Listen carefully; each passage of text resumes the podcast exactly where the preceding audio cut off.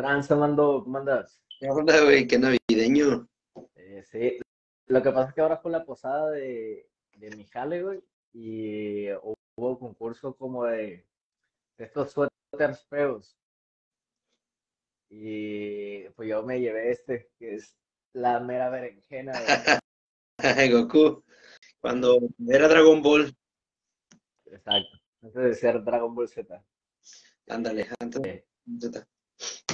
Y la neta me siento robado porque hubo concurso de, de cuál era el mejor y para mí yo era el mejor y la gente también decía, eh, Guillermo, eh.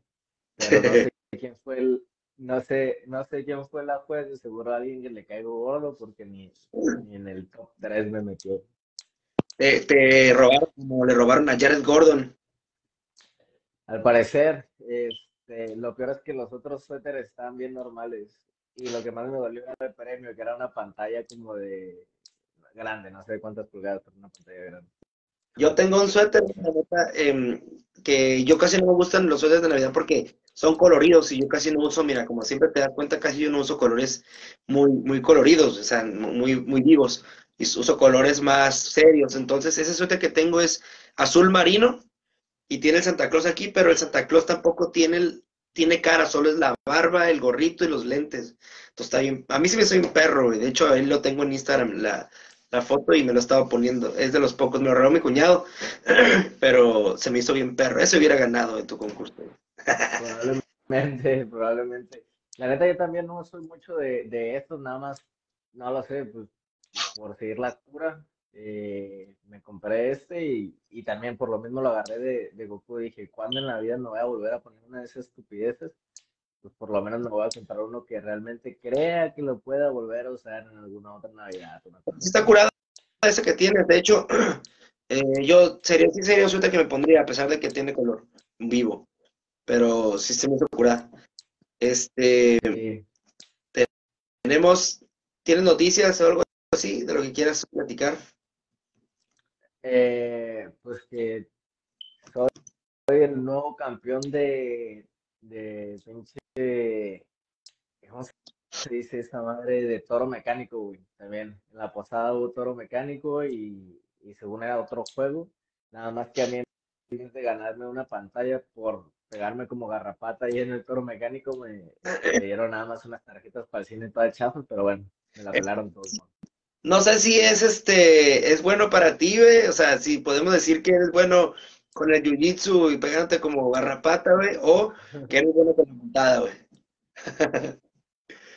No sé, ¿eh? Eh, Yo nada más me acordé del, del video de Khabib que decía, no, que solo hagan el pinch knees, pinch de knees para mantener la montada firme y ya después acá, pues ya ahí, ahí yo estaba como garrapata, pero bueno, Pues vamos, vamos para no dejarte mal, güey, pero sí, sí, la, pri- la primera opción, la primera opción.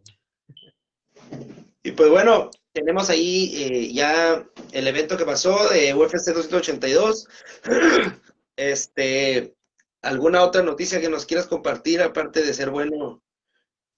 Montando bestias.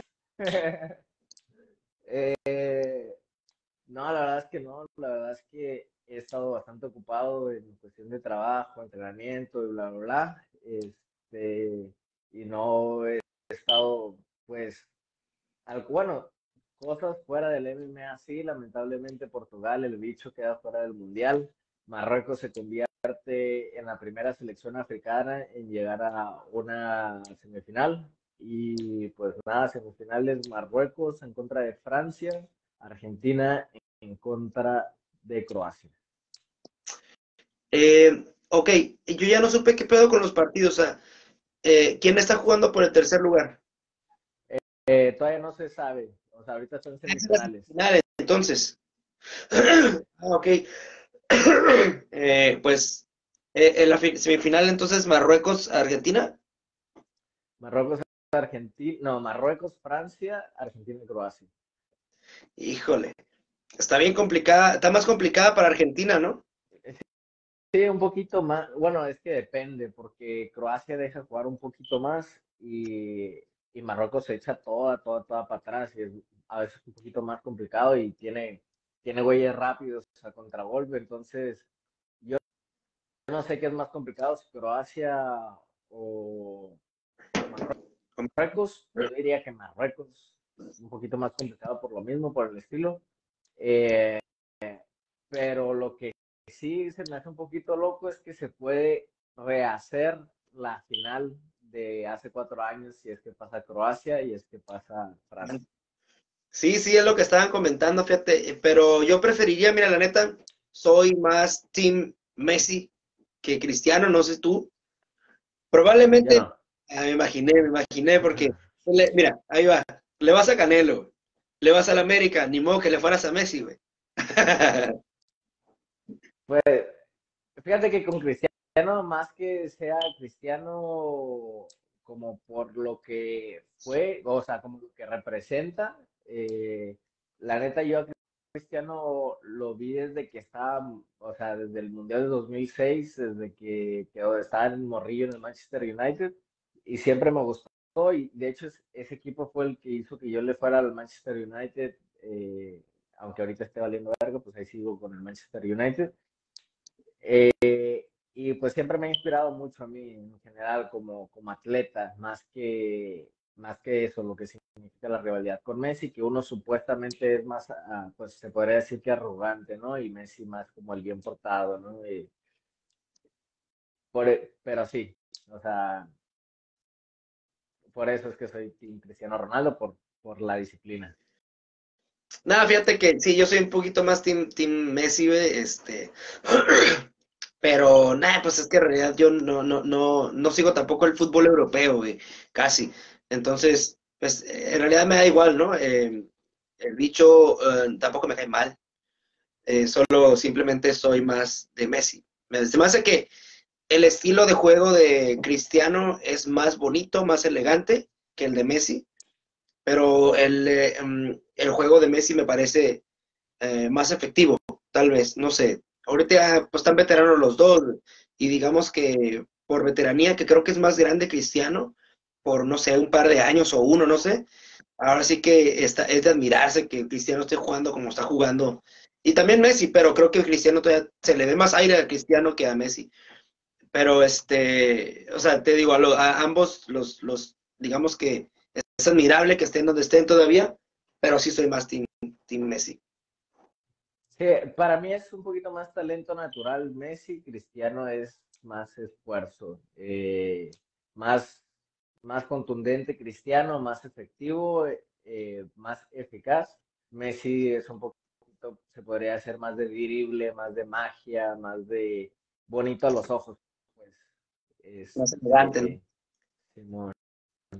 Entonces, pues bueno, ahí están los dos. Sin duda, los dos son de los mejores de la historia y yo, para mí, los dos están en un top 5 y los pueden estar acomodando como quieran, pero ahí están, sin duda, Cristiano Ronaldo, Messi, Pelé, Maradona y pues para muchos ahí pueden poner o Cruz o Di Stefano, etcétera, etcétera. No, y como dicen, no habría mejor de la historia si no tuvieran una, competencia, ¿no? Y así que son la competencia, por eso son los dos mejores. En otras ocasiones se ha dado como que hay competencia y uno supera al otro, ¿no? siempre. Pero en esta ocasión no, han, sido competencias parejas. Este, ambos han ganado balones de oro y, no sé cómo van en, en, récord ambos de balón de oro. Pues mira, balones de oro, Messi le lleva dos balones de oro a Cristiano Ronaldo, pero hay que sea sinceros, el balón de oro es una es un premio de popularidad. Obviamente, pues la gente que vota son gente que están en el, en el ambiente y todo, pero es más que nada, es un premio que se hace por votos, pues.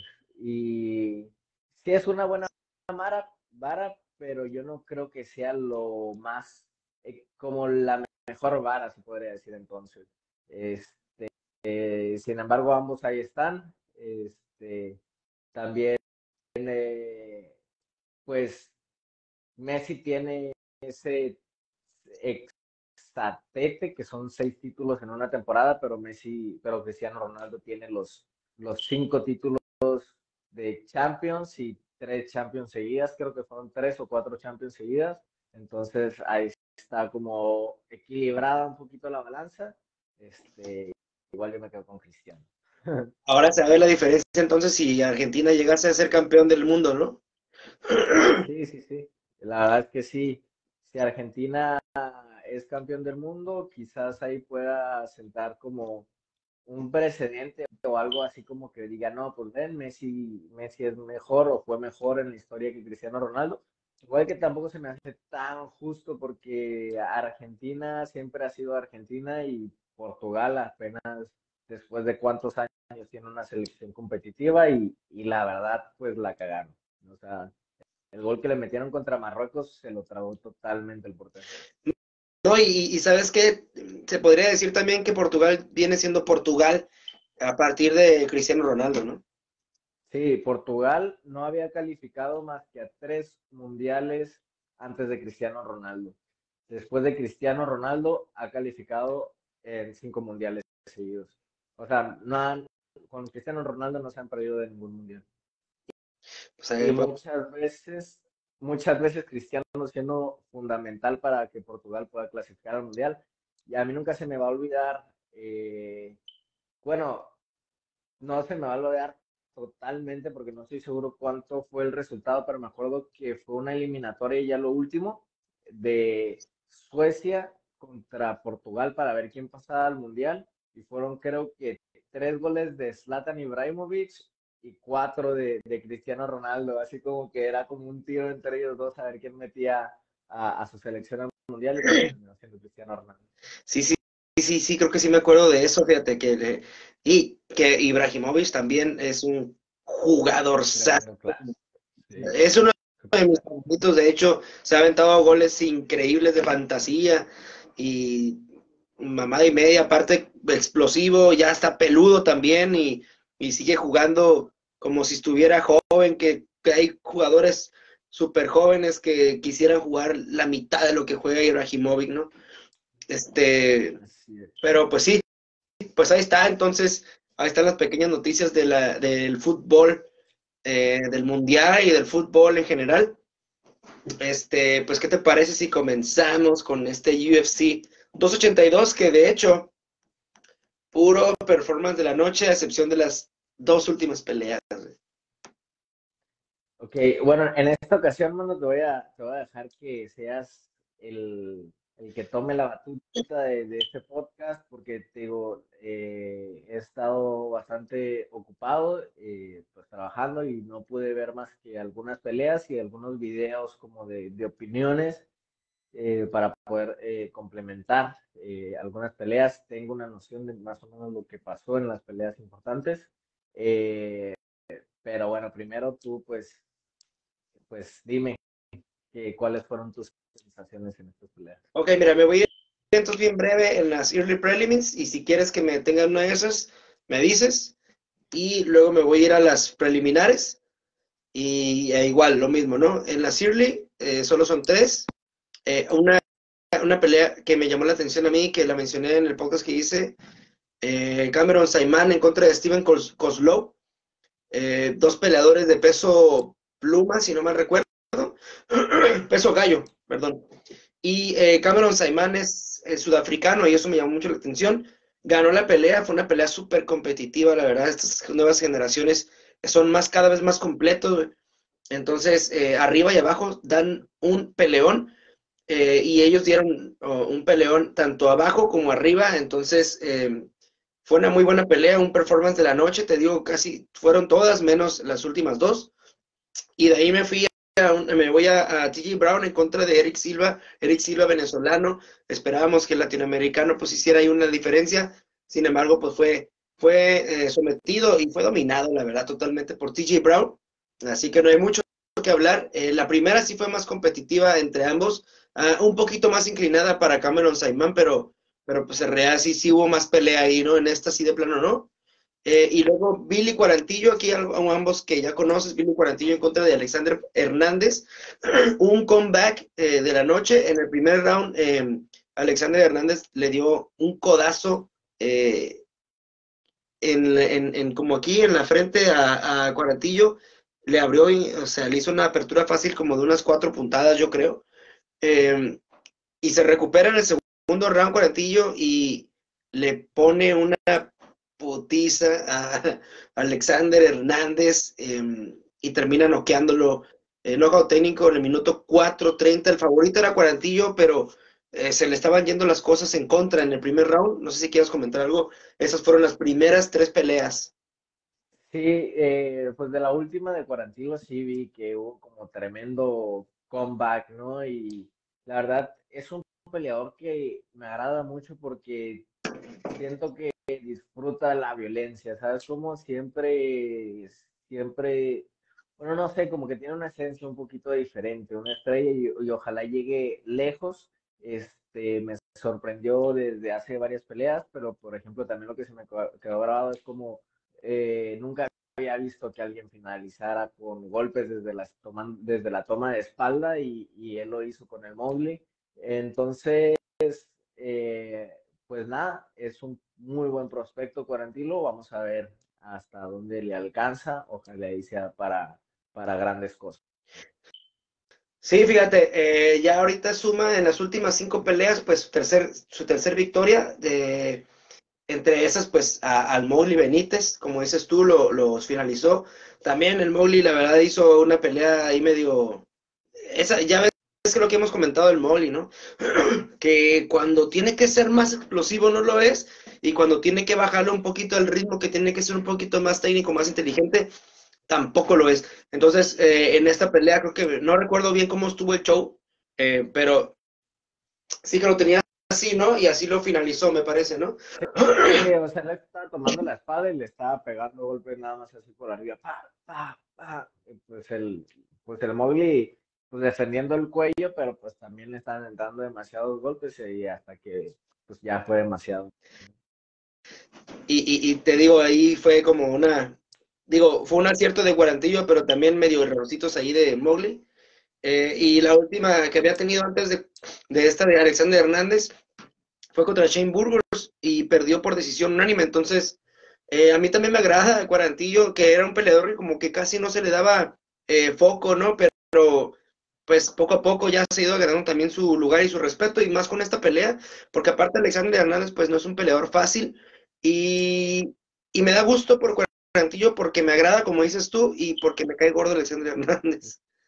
Sí, era lo que también estaba en mi cabeza, a ver, eh, siempre es una pelea, ¿no? Muy, muy, muy grabada de, Alexander Hernández, donde anduvo de fanfarrón, que lo bajó, no me acuerdo quién fue el no sé si el Cowboy, creo que fue el Cowboy, ¿no? Que, Cowboy Cerrone. Simón, y, sí, sí me acuerdo.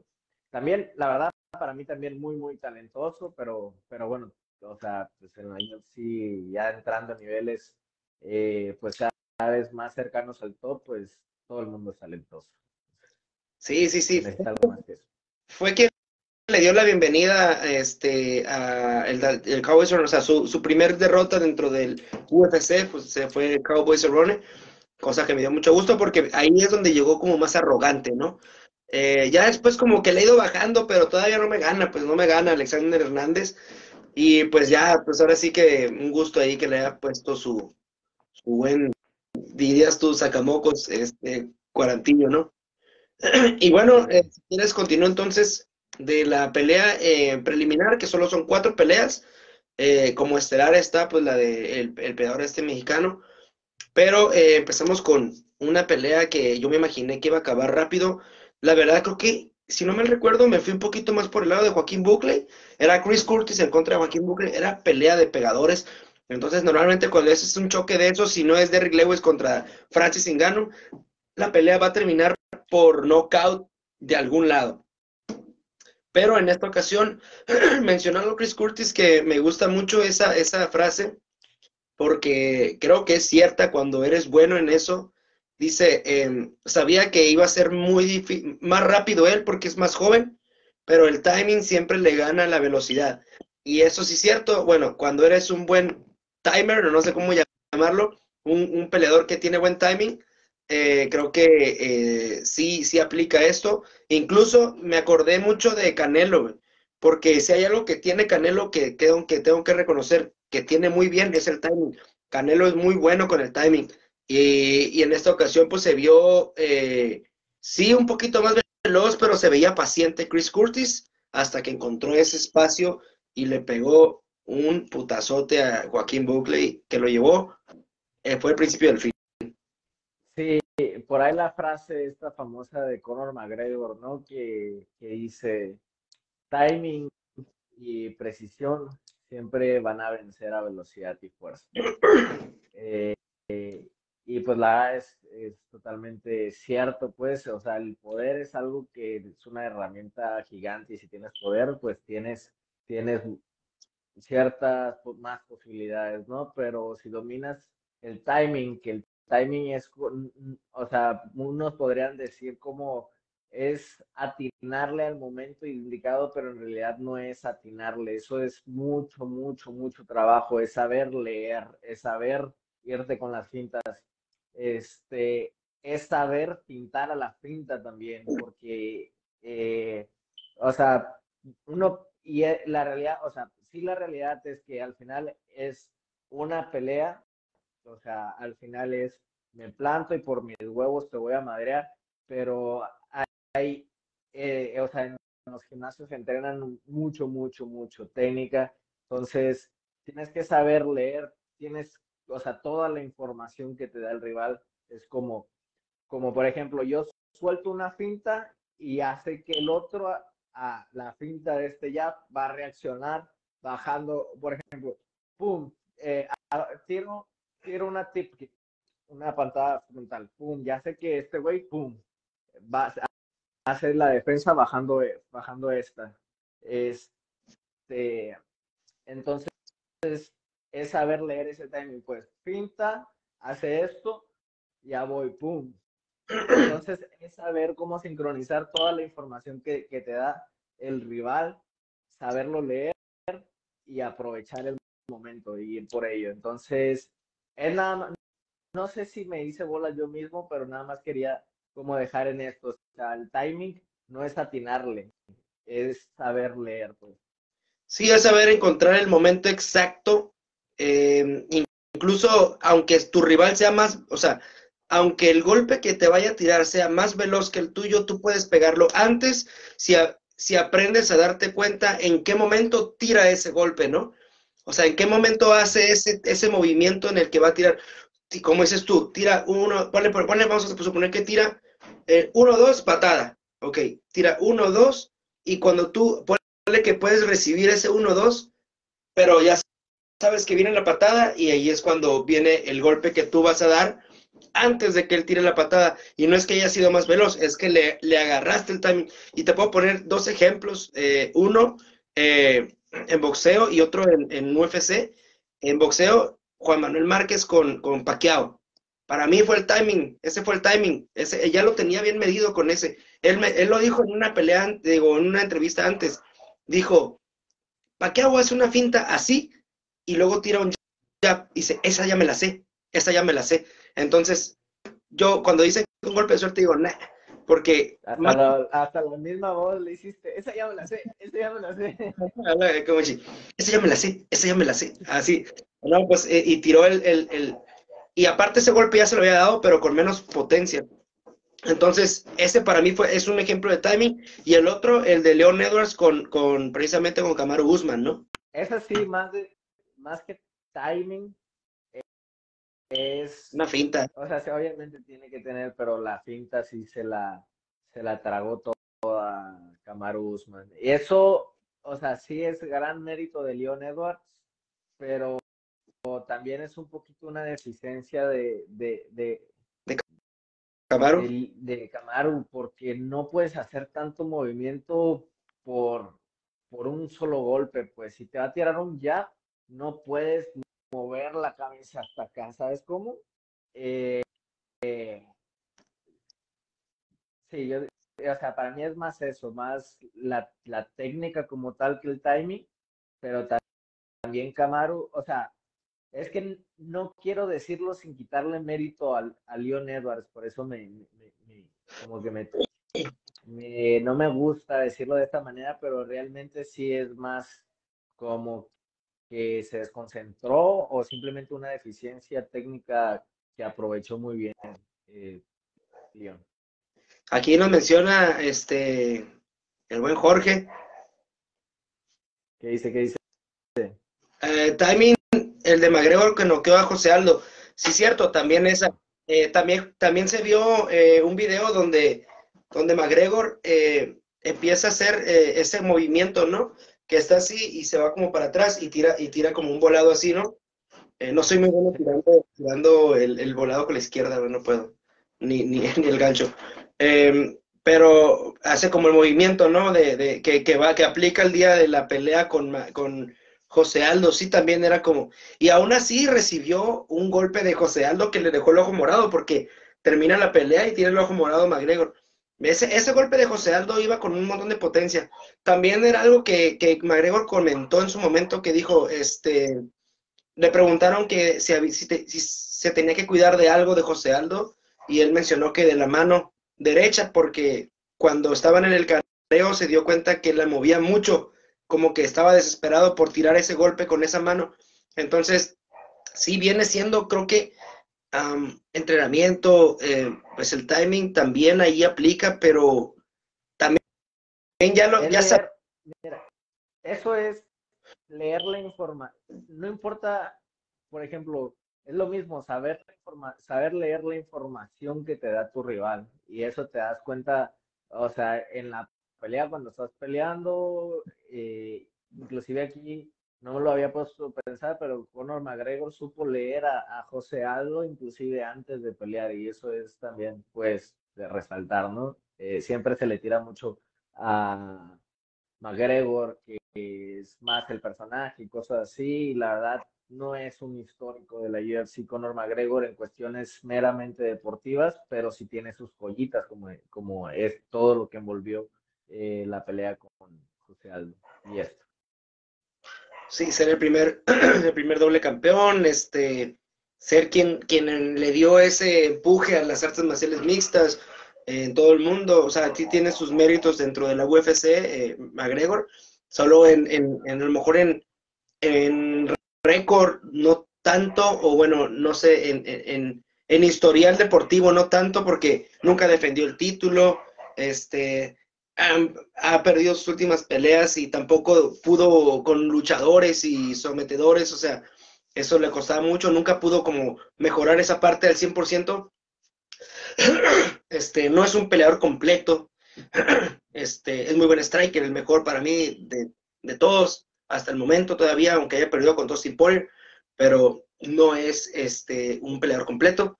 Pero sí, tiene sus méritos McGregor dentro de la UFC, dentro del deporte de las artes marciales mixtas. Aparte que también fue doble campeón en otra liga antes de, en, creo que en Cage Warrior, ¿no? Antes de, de, ser de la UFC. Este, pero sí te digo, yo, eh, la de lo de Kamaru Usman, con, yo creo que eh, viene ahí englobado todo, ¿no? Sí es un error de Kamaru porque eso lo puedes hacer tal vez en boxeo, agachar la cabeza, pero en artes marciales mixtas no, porque precisamente viene una patada. Em, y creo que, eh, pero creo que eh, Leon Edwards ya sabía que hacía eso. Ya sabía que era repetitivo, solo tenía que cacharlo y hacerle la finta para que volviera a hacer eso. Y eso es, o sea, creo que ahí engloba todo, ¿no? El error de Camaro, la finta que hace eh, eh, Leon Edwards y el timing que, tiene para hacerlo. Eh, por eso yo sí la pondría dentro, aunque viene englobado más cosas ahí dentro, ¿no? Sí, sí, sí. O sea, como sea, es mérito total de, de Leon Edwards. Eh, tenía, que noquear a, a, a, Camaro y lo hizo y punto se acabó, merecido campeón. aunque, o sea, sin quitarle ningún mérito, mentalmente sí se me hizo que tuvo que empujarlo muchísimo, muchísimo, muchísimo el entrenador. Eso fue lo único que no me gustó, porque yo sentía que ya después del segundo tercer round ya él estaba, en su cabeza ya estaba perdido todo, iba como todo resignado a, a la esquina. Eso me desesperó, es como que estás en, eh, o sea, por la oportunidad de un título, ¿cómo puedes, cómo puedes sentirte perdedor, aunque le haya terminado dando la vuelta, ¿no? Pero ¿cómo puedes no eh, tener ese espíritu, pues, de querer ir a, a por el, el, cinturón? Sí, pues no, se vio como un Chiri Prochaska, por ejemplo, contra Teixeira, ¿no? Que nunca dio perdida la, por perdida la pelea.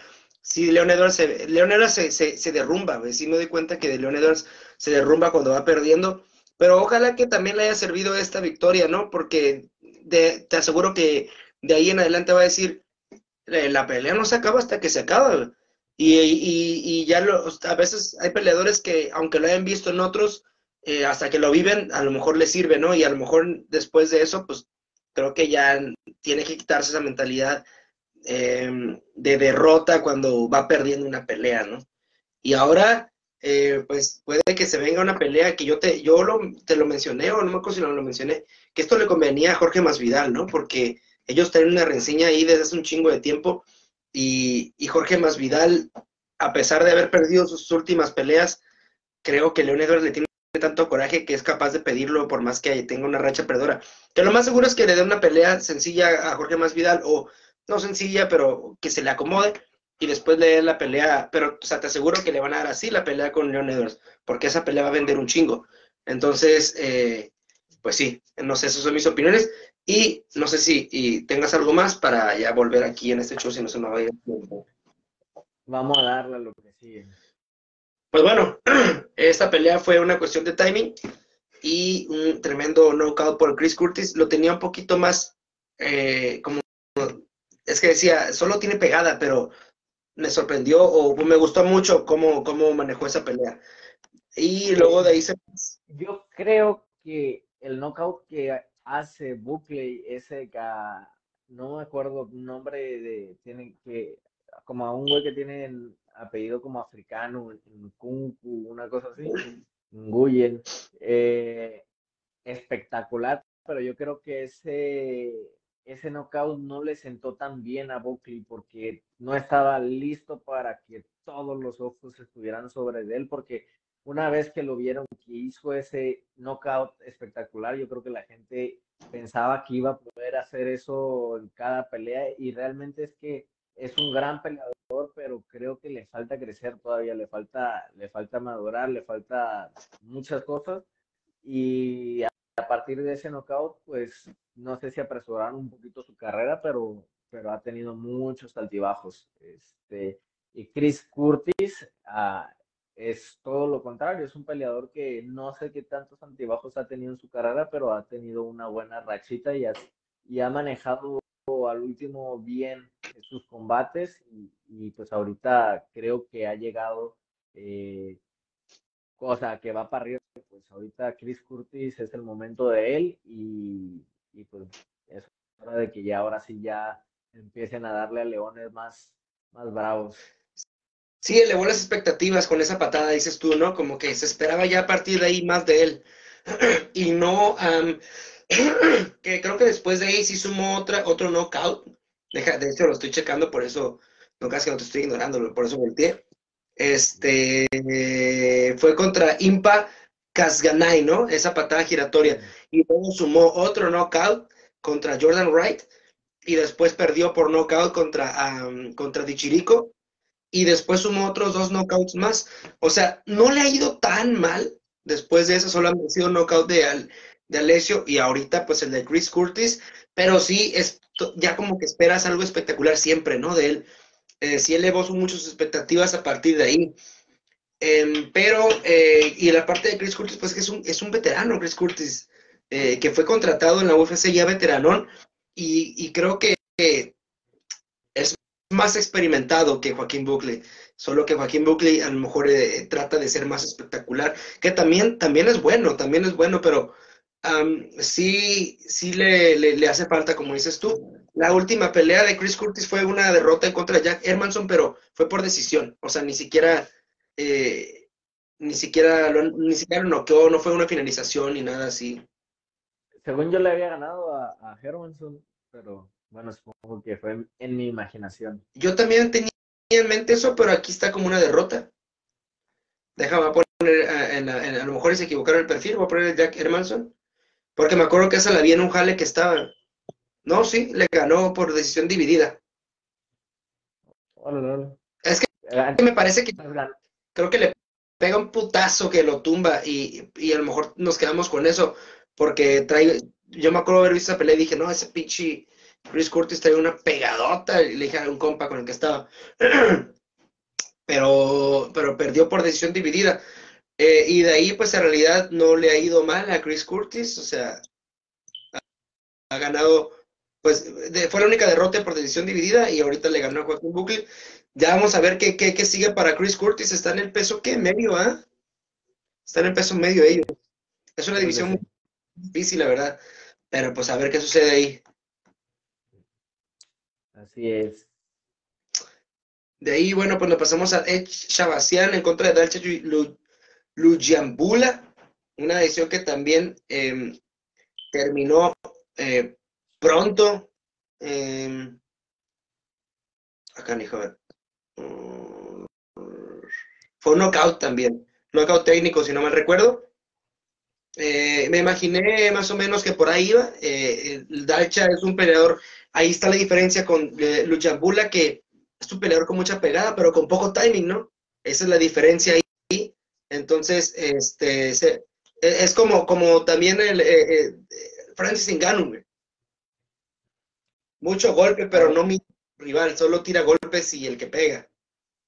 O, otra cosa que también es mucho poder y buen timing, Derrick Lewis, por lo menos en, sus mejores momentos, ¿no? Pues por eso que tanto no knockout, porque no podrá ser el más técnico, pero ese marrazo sabe cuándo, cuándo dártelo, pues.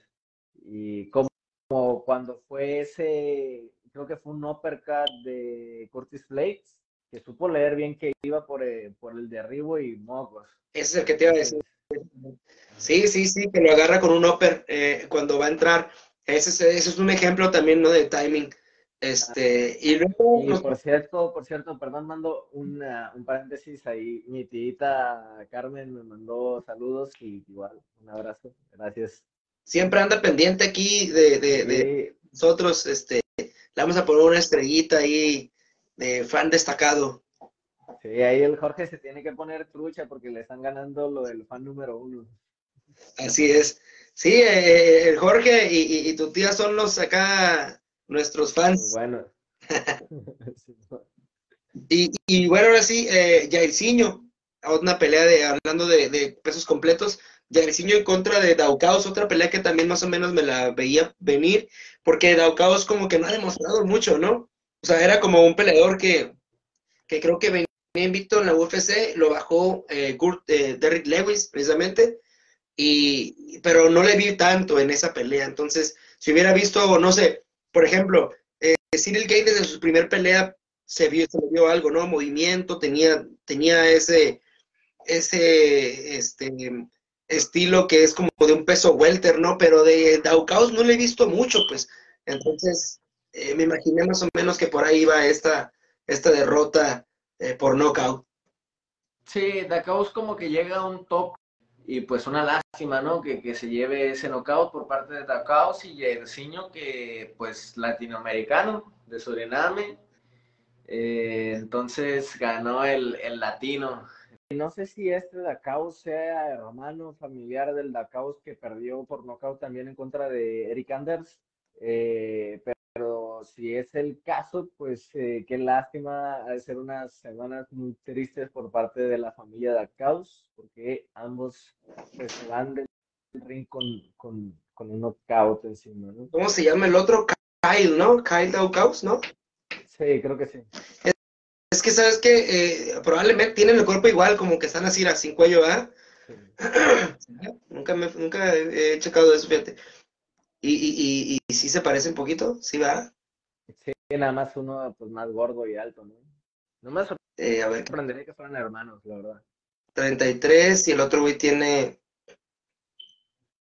29, pues, pues, podría ser. Ahorita lo voy a investigar en, el, en lo que estamos aquí. Este, ando medio malo de la garganta. Este, este pues sí. Ahí sigues de goloso. Pero bueno, ¿Eh? pero ahí sigues de goloso. ah, te quitar por lo de la montada. eh, ¿Qué dice aquí? Dice, creo que las... Eh, ah, es que dice que las de Buckley y las que ha perdido son por knockout, ¿no? Dijo este... Eh, pues sí, Yariciño vence por knockout a Daucaus y Raúl Rosas Jr. se viene el debut de Raúl Rosas Jr., el mexicano, o bueno, creo que es mexicoamericano, pero pues creado aquí en México, me parece, porque habla perfectamente, o a menos que sus papás le hayan hecho eh, hablar perfectamente el español, habla perfectamente el español, no tiene ningún I'm so, you know, nada de eso. Entonces, eh, pues parece mexicano, mexicano, eh, sale con la bandera de México, incluso en, el, nombre, o sea, yo digo que tiene doble nacionalidad y elige salir con la bandera de México. Pero bueno, un muchacho rompiendo récord, es el primero, el, más joven de la historia en conseguir un contrato con la UFC. A los 17 lo consiguió, en octubre cumplió los 18 y debuta con los 18 recién cumplidos y puede quitarle ese récord a John Jones de ser el campeón más joven de la historia de la UFC. Pues creo que tiene como cinco años para, lograrlo, ¿no? John Jones creo que fue a los 23, si no me equivoco. Eh, creo, que creo, 21. Ok, pues todavía tiene unos dos, tres años, entonces... Eh, la verdad es que pues todo, todo lo que se necesita, eh, todo lo que se merece, eh, pues aplausos, eh, Raúl Rosas. Yo creo que es nacido en México, sin embargo creo que se fue a, vivir a Estados Unidos solo, porque en una entrevista creo que con Brandon Moreno por ahí, después de su pelea, le preguntó como Brandon que qué ha sido lo, lo más difícil como para él. Y lo primero que dijo fue eso, ¿no? Dejar a su familia de un lado para ir a perseguir su sueño. Por eso yo interpreto que, o sea, pues salirse de su casa para irse a vivir a donde esté viviendo y entrenándose, que está en un Ten Planet, pero no sé si sea de San Diego, no sé si sea de donde sea ese Ten Planet. Eh, eh, y ya después dijo, y lo otro, pues las viejas, ¿no? O sea, yo no estoy seguro cuántas viejas podrá tener él con, con esa caripela, pero que ha sido otro, otro gran sacrificio. Este, y las fiestas, dice también. Este, y para, para, para esa edad, eso de las fiestas, pues, o sea, en esa edad lo único que quieres es salir y ponerte ebrio, entonces, eh, pues muy bien por él. Muy bien por él. De cumplir 18, güey. O sea, esta es la oportunidad que tiene para empezar a salir de party, Es el pedo, ¿no? eh, pues sí, eh, ahorita es cuando yo creo que eh, le, va a querer salir de fiesta. Vamos a ver cómo le cae los, 18 recién cumplidos. Si no se desvía de la, del objetivo, pues puede caer en eso, ¿no? Sí, tiene razón. John Johnson a los 23 años, entonces tiene 18, le quedan 5 años. Eh, y él lo quiere hacer a los 21, 20, 21, dijo que quería ser campeón. entonces, pues esperemos que le vaya bien para que lo logre y sería pues algo histórico, ya otro, otro mexicano haciendo historia, ¿no? Ojalá y sí, ojalá y sí tiene todo, o sea, independientemente lo pueda hacer o no, o sea, tiene toda su carrera por delante y ya está en la UFC, entonces, independientemente lo logre hacer a los 21 o 30 años, creo que puede hacer grandes cosas dentro de la UFC y es totalmente un orgullo pues para, para todos los mexicanos. Y pues bueno, vence a Jay Perrin em, y por su misión y lo hace en el primer round, así que otro performance de la noche, todos han sido performance de la noche, knockouts y sumisiones.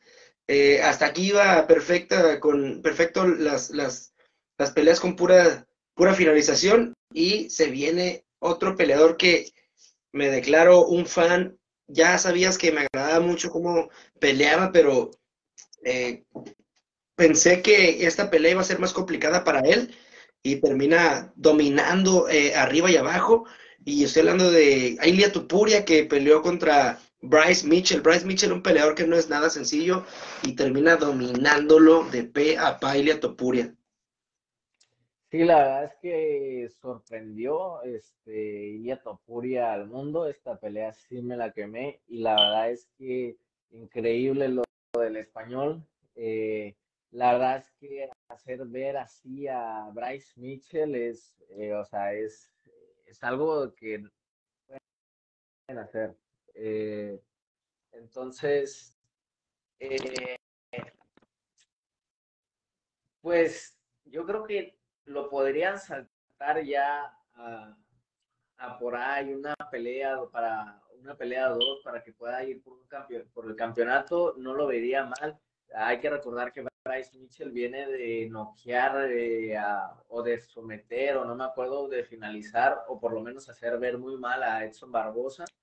Y Edson Barbosa, sea como sea, hayan pasado los años que hayan pasado, es Edson Barbosa. Este, entonces, pues ahí está Ilia Topuria, este, dejando eh, muy buenas impresiones también tanto de en su en su performance, se podría decir, dentro de la jaula como afuera de la jaula. Eh, la verdad es que me ha agradado mucho sus declaraciones, lo practicaba con Jorgito. Este, hace eh, unos, unas horas eh, estuve hablando con él y le, le, le, conté una frase que dijo que, que a mí me, me, voló la cabeza después de la pelea, en, la conferencia de prensa después de la pelea, pero pues para eso hay que poner el contexto, ¿no?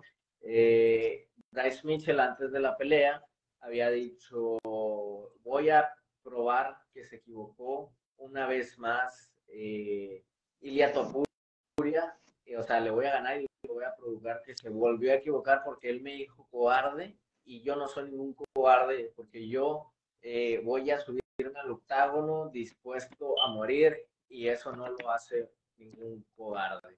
Y hasta ahí ya ya se quedó así como que, pues bueno, o sea, no hubo objeción en nada.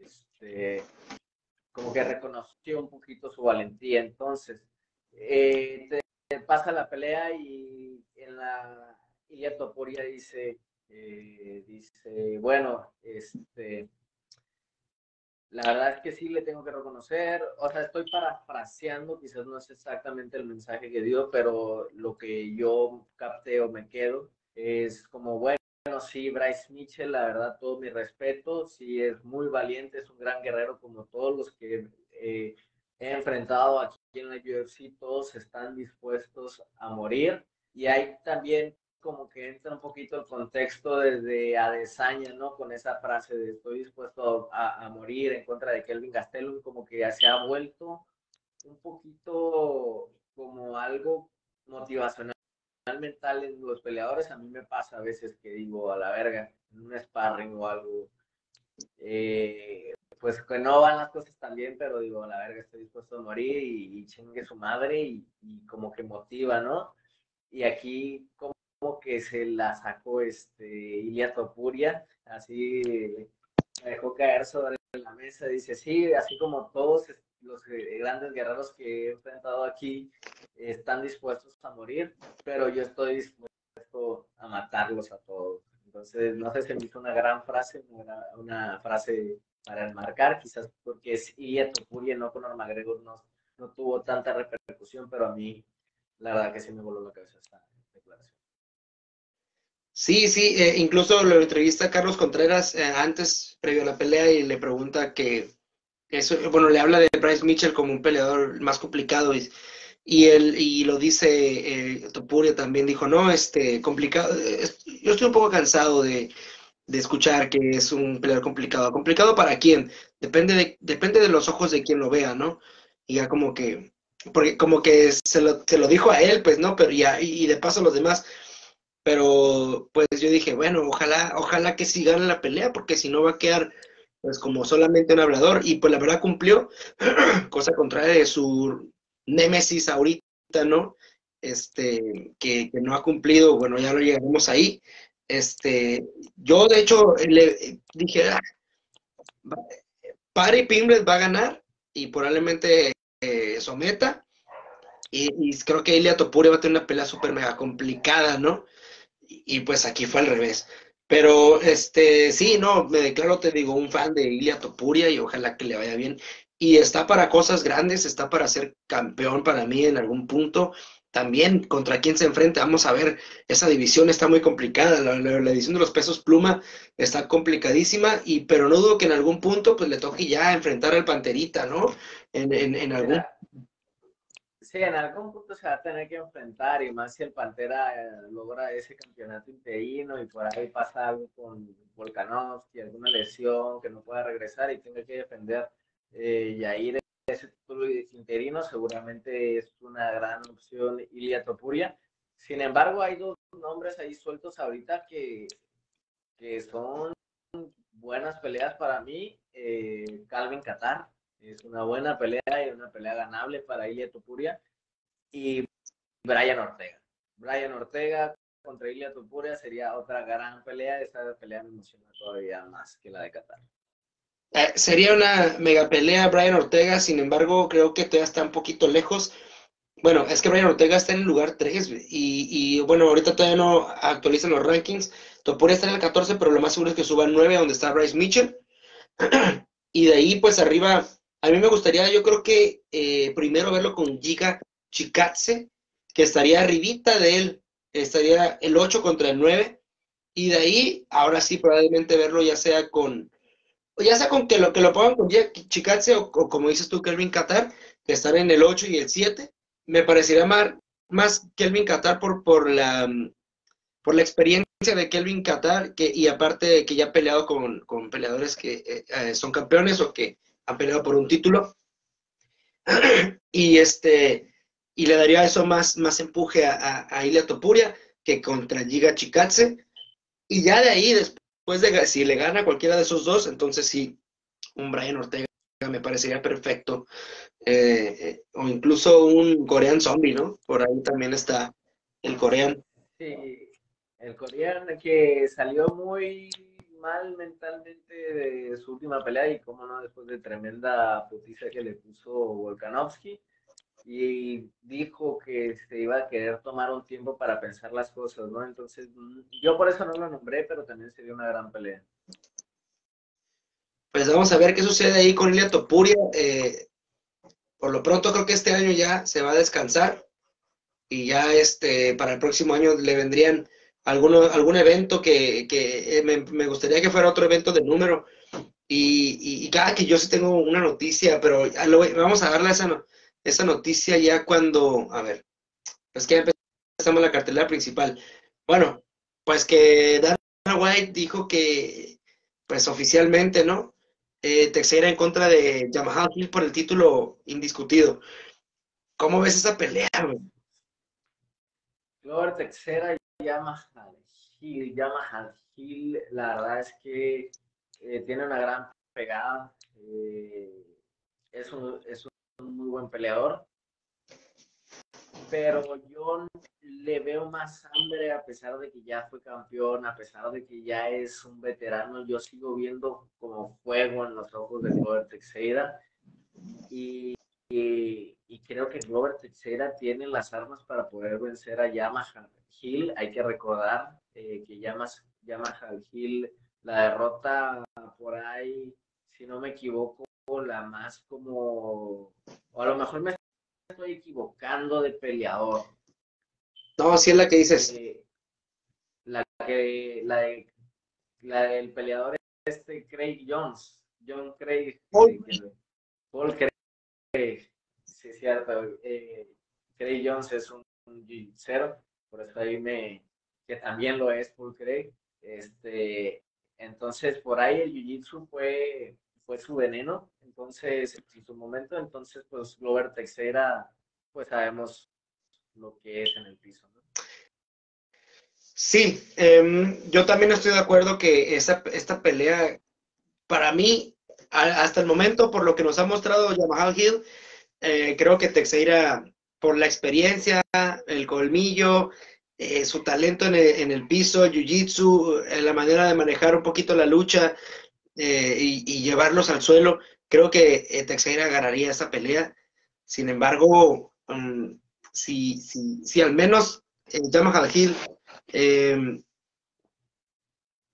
trabaja su defensa, su defensa de derribo, creo que ahí le puede complicar machín la, la existencia a, a Glover Teixeira. Si, si mejora su defensa de derribo, eso puede ser una cabose ahí para Teixeira porque Yamaha Hill es uno de los peleadores para mí de la división más talentosos que hay. Está entre él y el otro era Ankalaev. Para mí Ankalaev, Giri Prochaska y, y Yamaha Hill. De hecho, dejo fuera un poquito a Alexander Rakic porque Alexander Raki para mí me ha dejado como que, uy, le falta, le falta poquitito para llegar a, ser el peleador prospecto, pero Jamal Hill, Ankalaev y Tiri Prochaska para mí son ahorita los peleadores más prometedores de la división de los pesos semicompletos. Y, y pues para mí es una pelea difícil para Texaira, pero creo que más complicada para Yamaha Hill, precisamente lo que comentas. Así es, Yamaha Hill tiene muchísimo talento, concuerdo, este, pero así, o sea, por armas yo me voy por Glover eh, Texaira. Y sabes una cosa curiosa, eh, dos peleadores prometedores han sido bajados por Paul Craig. Y es este, pues Yamaha Hill y el otro es eh, precisamente Ankalaev. Fue sometido por Paul Craig también. Es la única derrota que tiene entre el UFC. Este, una sumisión de, de, Paul Craig. Eso habla muy bien de Paul Craig, pues porque a pesar de que como que en el striker no, no está tan pulido, el jiu-jitsu le, ha bastado para acabar con peleadores prometedores o peleadores, este, pues sí, que, son prospectos, ¿no? Sí, el, problema de Paul Creek es que no tiene plan B. Es que si le quitas ese jiu-jitsu, si logras quitarle esa arma, ya, ya no tiene nada más que hacer. Para Cole Greg es ganar por sumisión, jalar guardia, si no, está perdido. Entonces, es muy bueno y puede hacerlo casi con todo el mundo, ¿no? Someter a todo el mundo, se podría decir. Pero llega un tope donde ya no es suficiente y, y, ese, esos plan, ese plan B no, o, esa otra arma o ese otro recurso, pues es, lo que le hace falta, ¿no? A, Paul Craig, en mi opinión. Pues bueno, esa es una noticia ahí que se viene, pues, el campeonato, eh, o sea, yo creo que, bueno, ahorita vamos a llegar a, la pelea principal. Mejor vamos a continuar aquí con eh, Darren Till en contra de Dricus de, de Duplessis. ¿La viste esta pelea? ese, ese, ese, francés está en, en su punto. No, no, la, no, no, pude tener el privilegio de ver esa pelea.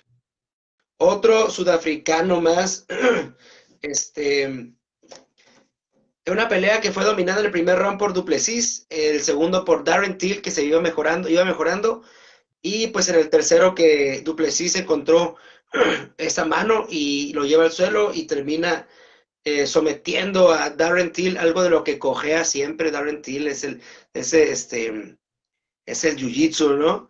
La lucha y el jiu-jitsu. Pensé que iba a mejorar eso con Hamzat Chimaev, no lo hizo, y, y, o no se le vio nada ahí y, termina siendo sometido por Duplessis, que es un peleador que solamente tiene una victoria por decisión y las demás son puras finalizaciones, ya sea sumisión o knockout.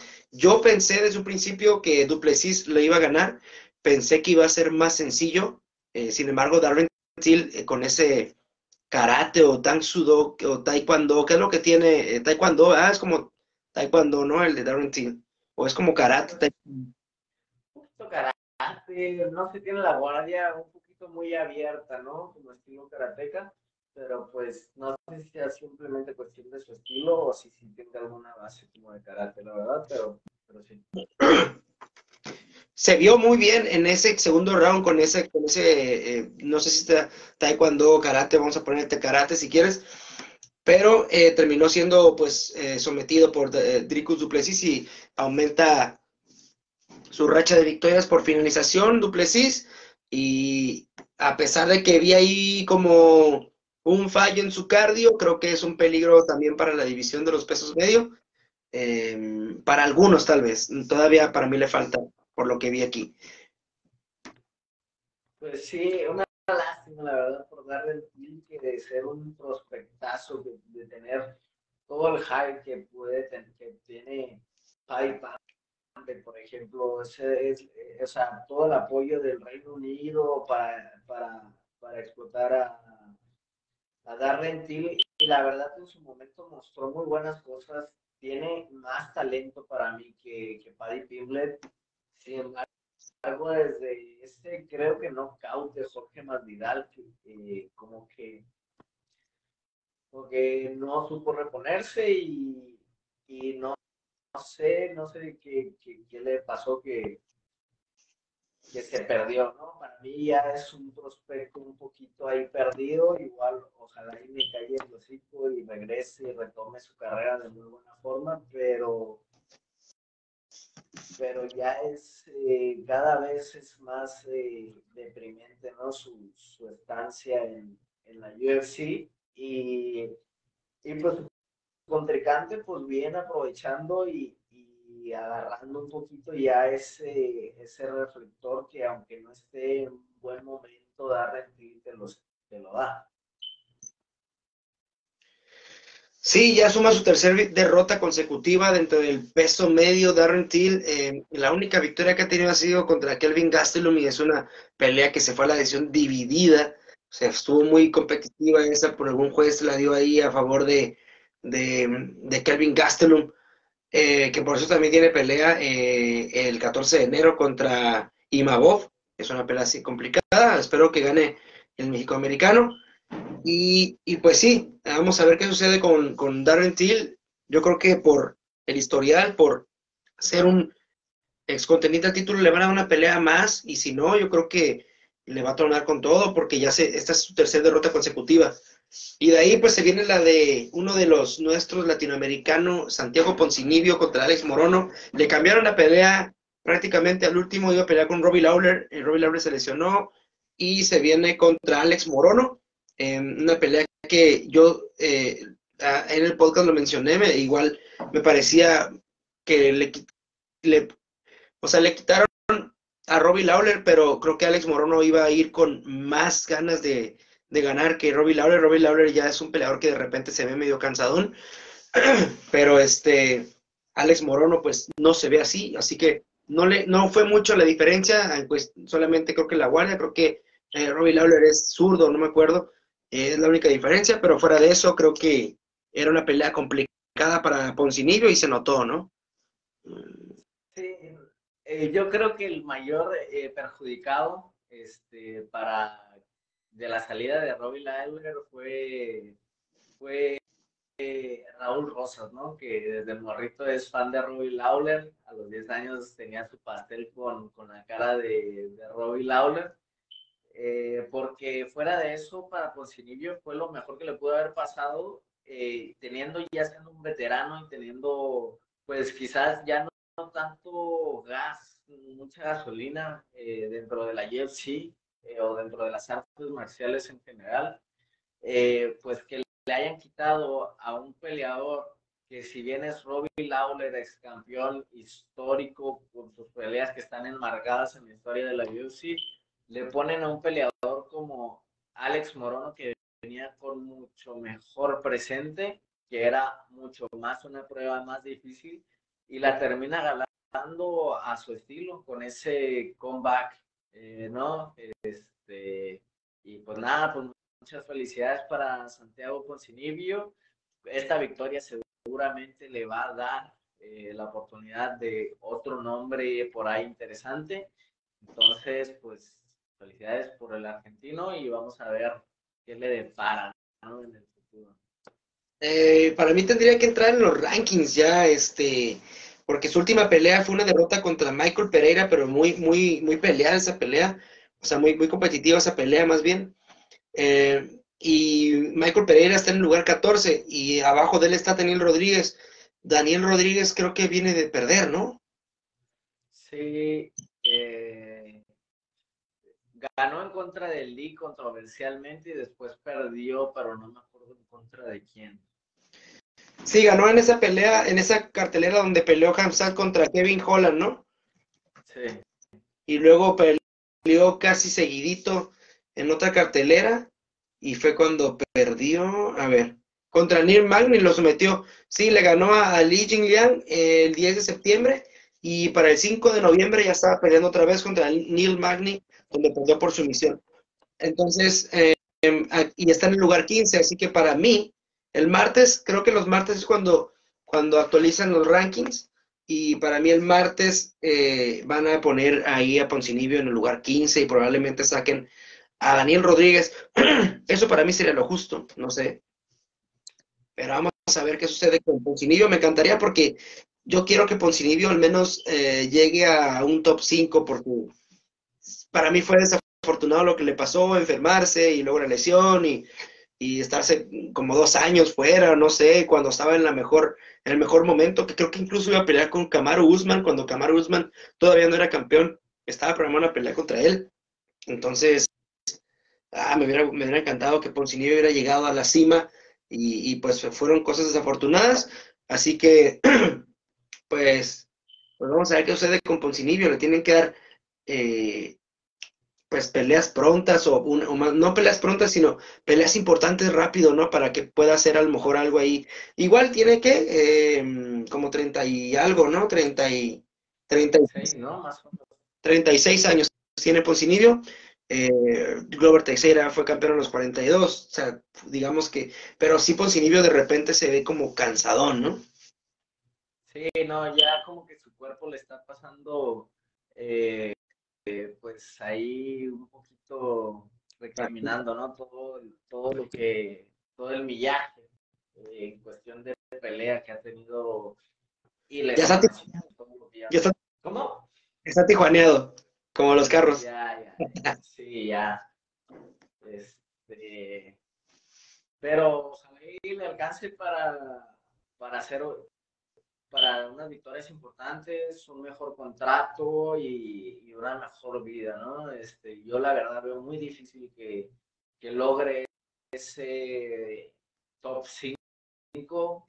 Este, sí, lo veo muy complicado, pero pues sí creo que por ahí puede, puede tener unas victorias importantes, este, ganar un poquito más de nombre, tener eventos estelares en con él, pues obviamente, pues, estelar.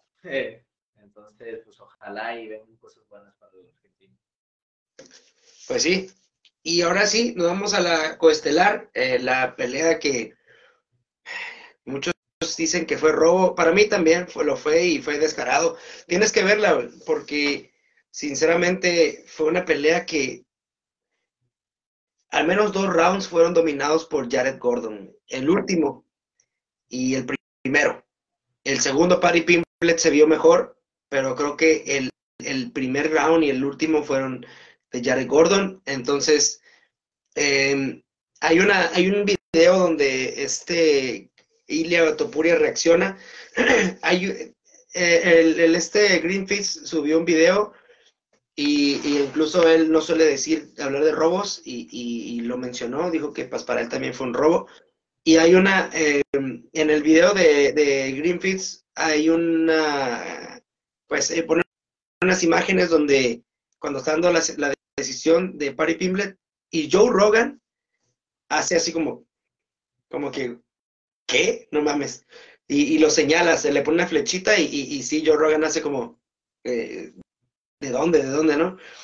Este, así que, pues para mí fue una cuestión de marketing y por eso le dio la pelea Patty Pimblet, porque la verdad no la ganó. Bueno, para mí no la ganó. Y, y, deberías de quemártela. Y más que la estelar, la estelar, la estelar, eso no algo raro. Yo creo que ahí fue un favoritismo para Glover Teixeira. Creo que esto, porque ya tenía también Dana White, no, pues Glover contra eh, Yamaha aquí por el campeonato discutido. Pero bueno, ese es un Vamos a hablar, si quieres, ahorita de Patty Pimblet, que para mí fue un robo esa pelea, para mucha gente también. Y, pues bueno, no sé qué opinión tengas al respecto. La verdad es que yo no he visto la pelea, este, sí la, la veré, a ver qué tan descarada estuvo el robo, pero son pocas las veces que veo que es tan decantado, o sea, como tan unánime que todo el mundo diga robo, robo, robo.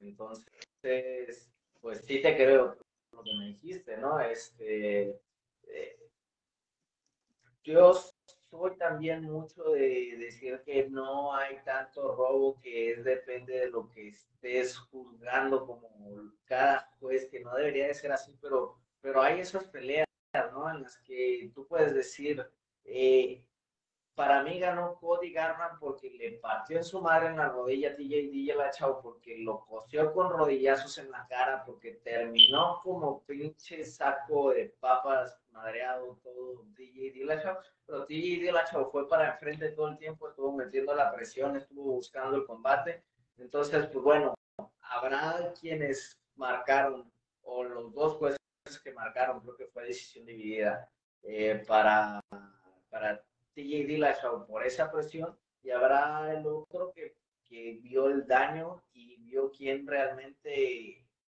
pues lastimó más al otro, ¿no? En este caso parece ser que fue, que, que, fue inclusive eh, tan claro que ni, que ni eso, pues, ¿no? Que, que no, no hay ninguna controversia, pues decir, no, pues bueno, Padre Pimblet, pues tuvo la actitud, ¿no? O sea, tuvo esto, tuvo el otro, pues no, la verdad no lo he notado, este, pero bueno, es, es algo que suele pasar en la UFC, aunque no nos guste, o sea, está mal, eh, pero pasa un poquito como en el fútbol mexicano, esto antes de un deporte es un negocio de entretenimiento, entonces, pues lamentablemente la, la UFC, cuida, cuida, cuida sus intereses, ¿no? Y si tiene una persona que le mueve tanto dinero solo por ser de una nacionalidad y ser medio carismático, pues lamentablemente, al igual que, que Chono Miley, este, pues van a, van a tener cierto, pues cierto margen de favoritismo en cuestión de las tarjetas de los jueces, ¿no? Eh, no debería de pasar, pero pasa.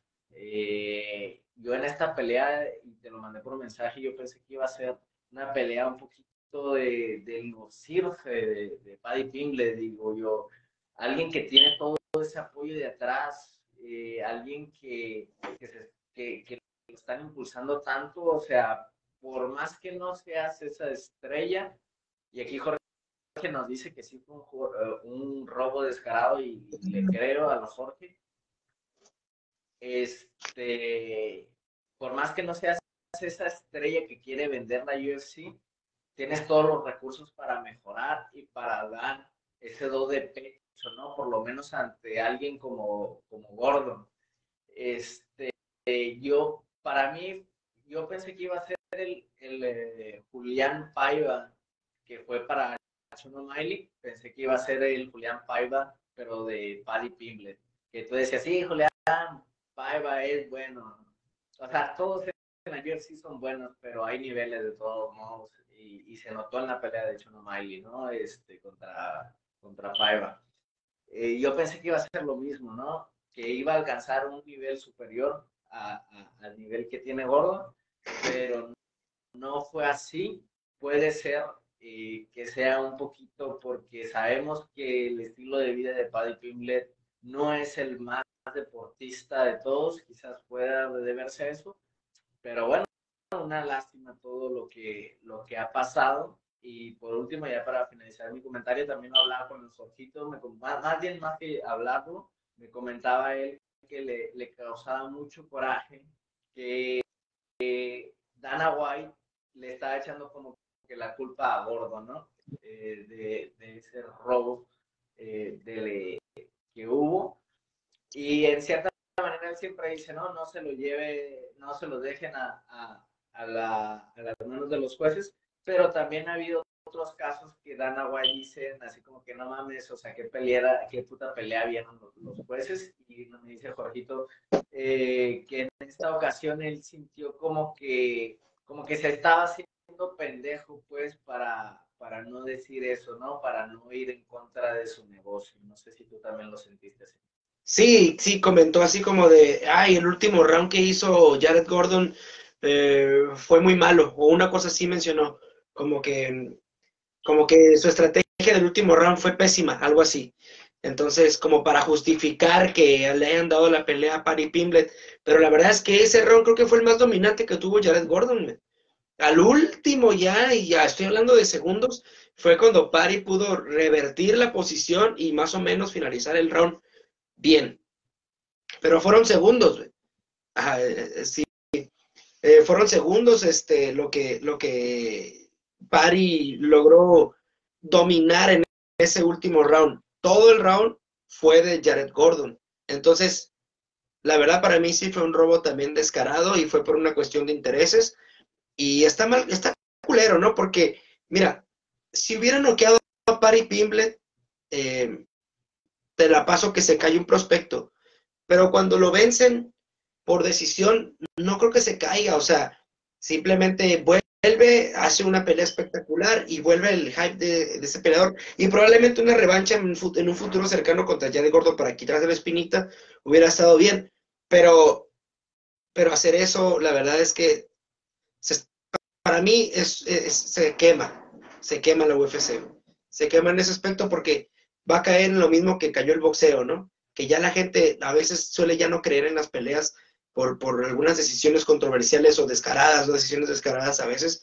Entonces, pues está bien que sea un negocio, ¿no? O sea, está bien que es un negocio, pero también tienes que ver la parte deportiva. No puedes inclinarte totalmente al negocio porque, porque entonces hay una desilusión por parte de muchos deportistas de decir, mira, ya fue Peter Jan, ¿no? Que incluso lo habló también contra Sean O'Malley, y esa pelea todavía fue más competitiva, güey.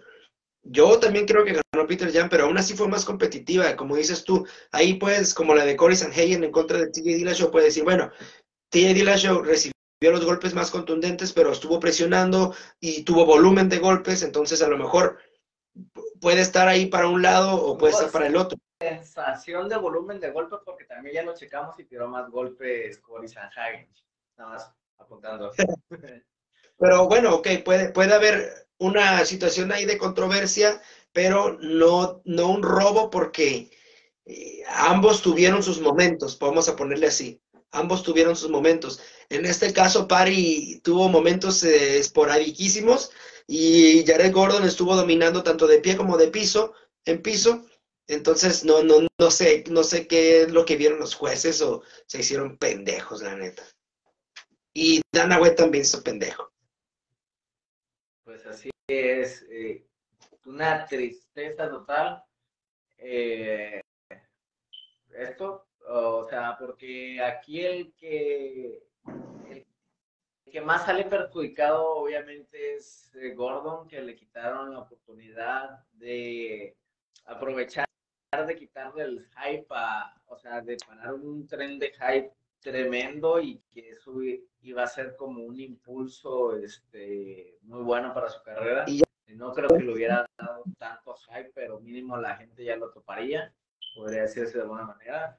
Este, pero también el mismo perjudicado es Dana White porque, porque por sí ya sabíamos cómo eran los tratos que tiene con, con ciertos peleadores Ahora eso ya es más eh, que evidente, ¿no? Es, están defendiendo lo indefendible, bueno, a lo que me deja la sensación que todos dicen, porque pues, todavía no he visto la pelea, entonces estoy hablando así como dando por hecho que fue el robo descarado que yo les digo, les creo.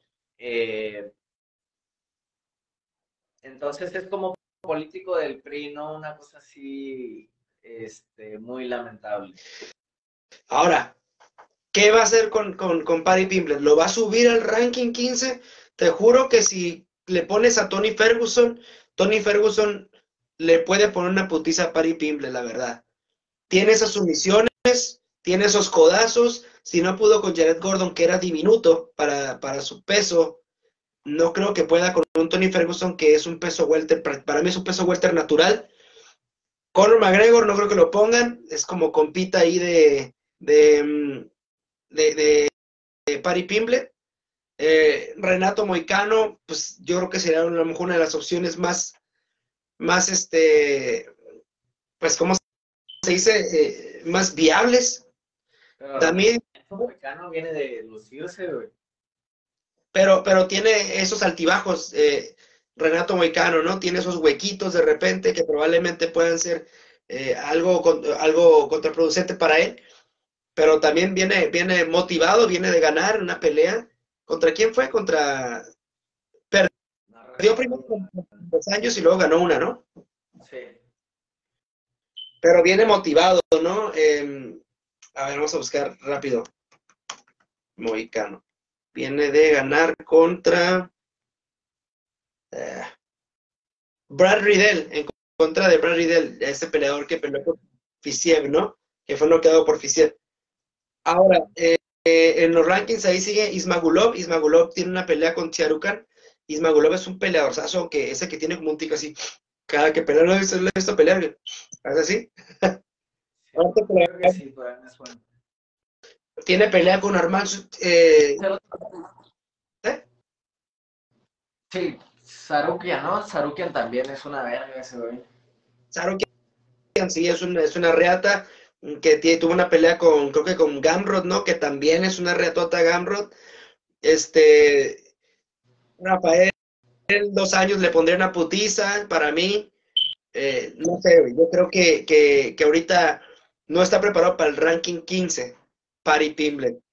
Si Sí, esa no. pelea, Y más, la UFC no creo que sea tan estúpida para ponerlo en el ranking 15 porque se queman y lo madrean a, a Buddy Pimblet. Buddy Pimblet tiene que volver a pelear con alguien del estilo, del perfil de Gordon. O sea, tipos que están en la UFC eh, que, que no son así como recién llegados, pero que todavía no dan ese, ese despegue, ¿no? Eh, que pueden, que, que en teoría no son tan peligrosos para un prospecto. Creo que una o dos peleas de ese nivel es lo que le tendrían que poner a Paddy Pimblet para, para ver si da ese do de pecho después y ahora sí aventarlo con, con un top 15. ¿qué va a pasar si, si da una pelea igual con la, con la de Jared Gordon? ¿Le van a volver a dar la decisión? No creo que puedan volver a hacer eso. Pues no, pero sí, de todos modos eh, no va a haber diferencia si pierde en contra de un Gordon Ryan 2. Gordon, eh, me tripeo con los, con, los, con los nombres, con un Jared Gordon a que pierda con un Tony Ferguson o con un güey que esté en el lugar número 15. Entonces, eh, un Tony Ferguson ya viejo, pues eh, deterior- deteriorado, ¿no? Con una racha como de cuántas tiene Tony Ferguson, de seis perdidas, casi casi. Cuatro, creo. Este, Cuatro. Eh, entonces, o sea, tienen que jugar seguro con, con Paddy Pimblet, creo yo. Yo creo que l- tiene cinco derrotas. Eh, si acaso Tony Ferguson podría ser ahí, eh, si acaso, pero la neta, mm, aún así lo veo complicado. Si Tony Ferguson hace una pelea perfecta, puede ganarle a Paddy Pimblet. Em, pero fuera de eso, y es el, el- e- es el que está en el, en el ranking 15, Tony Ferguson. De ahí en fuera no creo que, yo creo que Dan Hooker le podría ganar, Ismagulov le puede ganar, eh, con Conor no creo que pelee, Renato Moicano le puede ganar, este, Ismagulov, Jalin Turner, no me acuerdo de ese peleador, ¿Cómo se llama? Jalin Turner, Ah, es un peleador, un peleador de California, eh, afroamericano,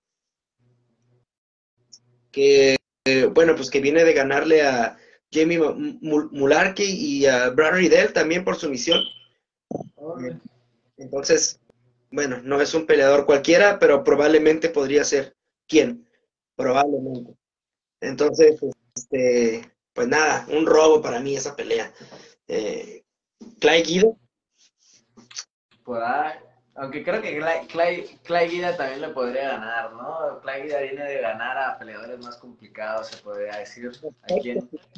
viene de ganarle a prospectos y, y aparte de todo finalizarlos, ¿eh? Eh, Bueno, creo que la última la perdió con Puelles por una sumisión, no, pero no, esa fue la penúltima. Ajá. La última no, ¿A quién le ganó? eh, Puelles le ganó a él, pero, pero creo que Claguida tuvo una pelea reciente en la que ganó. Sí, hace, hace poco, hace pocos eventos peleó y ganó, pero no me acuerdo en contra de quién. Poco. Pero antes de eso le ganó un prospecto como Leonardo Santos eh, y, lo sometió, además de eso, lo sometió. Fue la actuación de la noche. Eh, le, le ganó Michael Johnson, este, o sea, no, no, eh, Clay Guida no, no está muerto totalmente eh, y, creo que no creo que le pudieran poner, y es que la la, la, la cuestión de, de eso es que es un estilo, estilo, estilo Parry Pimblet, ¿no? Que como que no sabes para dónde va a tirar, se está moviendo, tira golpes de repente como que a ver si lo pego. Eh, entonces probablemente eso le salga contraproducente también a Parry Pimblet, ¿no? Sí, luego es muy extra, o sea, creo que a Clay ha entendido muy bien como su situación, ¿no? Sabe que físicamente está en desventaja, o está viejo, que quizás esté la no, no está tan lastimado Clay porque ha cambiado mucho su estilo de cuando recién empezó en, en la UFC, eh, o sea, desde que empezó la UFC desde WEC, que era un cavernícola yendo a, a llevarse a todos por delante a ahora un estilo de mucho movimiento, ¿no? Creo que se, hace, se, ha sabido adaptar a sus condiciones y es muy parecido a, a que, que, saca las peleas eh, muy, muy con mucha estrategia, ¿no? Se podría decir, y a algunas les alcanza como hasta para finalizar. Entonces, si algo tiene Paddy Pimblet de las que sí le he visto, pues es una poquito falta de, de, todo lo que, de todas estas virtudes que sí ha sabido tener eh, ¿no? Eh, no es tan inteligente, este, no sé, no es tan, tan estratégico para Pimblet. No. Entonces, sí.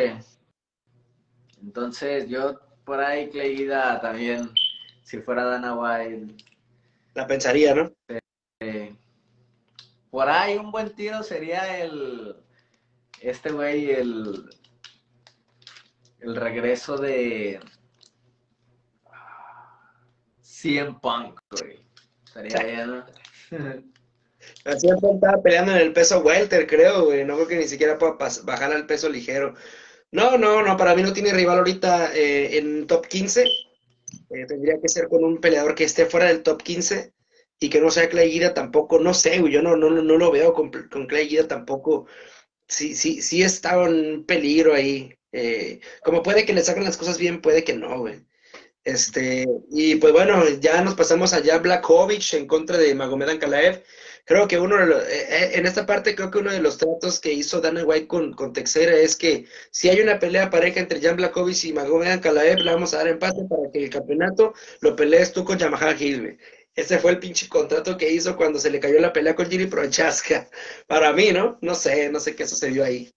Pues quién sabe, eh, tampoco la pude ver, pero también yendo para mi trabajo, por ahí estaba un, me alcancé a ver un poquito ahí de, también de Green Fits y pues eh, lo voy a citar, ¿no? Porque no es mi opinión, pero lo que escuché que dijo ese güey eh, es que él no ve, o sea, lo mismo que hablábamos, por ejemplo, de que hay, que siempre hay como ya ves lo de esta pelea de TJ Dillashaw en contra de, de, de Corey Sanhagen, pues aquí también que dice que hubo eh, los primeros rounds, los primeros tres rounds fueron de, este, de Blakovic, o sea, que pudieron ser, que pudieron fácilmente ser de Blakovic porque en el striking fue mejor, que lo cosió a patadas en las patas, que, que, ambas, que ambas piernas se las tenía sumamente lastimadas y que no fue hasta muy al final del tercer round que Ankalaev empezó a cambiar su estrategia y que entonces ya en el round 3, 4 y 5 eh, fue un dominio total de Ankalaev. Entonces, que por eso no hubiera visto tan desacertado, pues, una victoria tanto de Blakovic, también como dijo, en lo contrario, tampoco hubiera visto mal, por ejemplo, aunque no se puntee de esa manera, pero pues, o sea, tan fácil que nada más por un dominio tan claro se dé un 10-8, pero, pero tampoco hubiera visto mal una victoria de Ankalaev porque fue mucho más dominante en los últimos eh, rounds y terminó eh, pues diciendo que él sí puntuaría, que lo más probable es que hubiera puntuado también un empate. Entonces, eh, son las referencias que yo tengo de esa pelea, no la he podido ver. También vi que Blakovic dijo, denle el campeonato, yo no me vi ganar. Entonces, tengo que ver esas dos peleas bastante polémicas. Eh, pero por lo menos en esta tengo esa sensación de que, pues bueno, mira, aquí sí hay excusas para decir, para justificar el resultado. Sí, en este, en este caso hay dos posturas, pues, o sea, sí, sí está un 50-50, ¿no? Que dice, no, ganó Jan Blakovic, o bueno, digamos un, vamos a ponerle un 33 puntos y no sé qué, otro 33 puntos por ciento de no sé qué y otro 33 o sea, un 33 puntos y cacho dijo que Jan Blakovic ganó, otro 33 puntos y cacho dijo que ganó Ankalaev y el otro 33 puntos y cacho dijo que sí fue empate. O sea, aquí la, la, la balanza... Las matemáticas están medio, medio raras porque da un total como de 115 por ahí. Ah, no, 30 puntos y cacho. No, sí, 33. 33, 33 y 33, ¿cuánto da? 99. Y si le ponemos el punto y cacho, ah, es diga. después dijiste 33 de empate. Sí, o sea, un 33% de la, y un 33 punto no sé qué, y cacho de las personas probablemente dieron ganador a Blakovic, otro 33% punto y cacho dio a Kalaev y otro 33 punto y cacho dio empate. Ah, no, sí, para ir. El, el punto... Es que ahí entendido 50, 33, 33 iba a decir 50 y 50, pero también hay gente que, dio, que lo dio empate, entonces ya me fui a los 33. Em, yo creo que, que, sí, sí está más ahí. Eh, mucha gente dijo que ganó Blakovic, otra gente eh, dijo que ganó en Kalaev y otra, otra gente dijo que el empate estuvo bien. Eh, yo creo que, que ganó en Kalaev, para mí ganó en Kalaev por muy poco. incluso pues, como dices tú, lo dijo, ¿no? Pero, pero creo que esta pelea la dieron empate porque para mí se la debían a Texeira. Está muy raro que, que, Dana White haya dicho tan rápido que ya estaba pactada la de Texeira con, con Yamaha Hill, ¿no? Para mí solamente faltaba este resultado para que Dana White dijera, ya, Simón, diera el sello para que ya se diera todo. Eh, y, creo que el empate les favoreció o, sí, no, o sea, pero, pero te digo, bueno, al menos esta pelea sí, unas personas han dicho que Blakovic, otra Kalaev, otros que, el empate estuvo bien, pero para mí es, parte de, o sea, hay, hay, una platiquita con Texeira para, para llegar a, a este resultado, porque pues ya hasta está subido aquí la, la portada del UFC 283, que estaba ya según eh, la pelea de, de, Figueredo contra Moreno como estelar, ya la, ya habían puesto como estelar y ahora pues ya se le estrepó la de Yamaha Hill en contra de Texeira como la estelar y la coestelar la de, la de Moreno contra Figueiredo. Entonces, te digo, para mí ahí fue una cuestión también de negocios, pero bueno, al menos no fue tan descarado como lo de Pari Pimblet. O sea, eso, eso es lo único bueno de esto. Y que aparte va a ser una muy buena pelea la de Texera contra Yamaha Hill. Sí, no, sí, va a ser una buena pelea. Y sabes, te diría, nada, no creo, o sea, ya es demasiado como buscarle cuatro o cinco patas al gato, ¿no? Este, seis patas o como sea el dicho. Eh, pero lo que ocasiona venir de lo que pasó con Pai Pimblet, ya no te puedo decir, ah, no, no te creo, ya es demasiado, porque el, ¿cómo, ¿cómo decir que no puede ser una posibilidad eso cuando descaradamente pasó lo que pasó en una pelea anterior? Entonces, pues, pues sí. Sí, tienes que tienes que verla. De, hecho, te recomiendo que antes de dormir te la quemes si es que todavía tienes aguante, eh, la al menos la de pari, porque eso es de tres rounds, la otra es de cinco, la de cinco sí quématela ya otro día que tengas chance, pero esa de, de Pari, la neta sí, para que digas, güey, no mames, se pasaron de reta. Y pues bueno, ya, ya esta terminamos la cartelera de la UFC, la, la, la, la cartelera de UFC 282 con dos polémicas últimas, puro performance de la noche, a excepción de esas dos y por esa situación, yo creo. Em, y no sé, eh, si quieras comentar así a grandes rasgos la cartelera que viene, yo sinceramente solo tengo como unas cuatro peleas que me gustaría mencionarlas ahí en corto. No, no, fuera de eso, no tengo otras. Eh, bueno, sí hay otras, pero la verdad es que mm, solo me parecen un poquito más relevantes eh, esas cuatro que te menciono.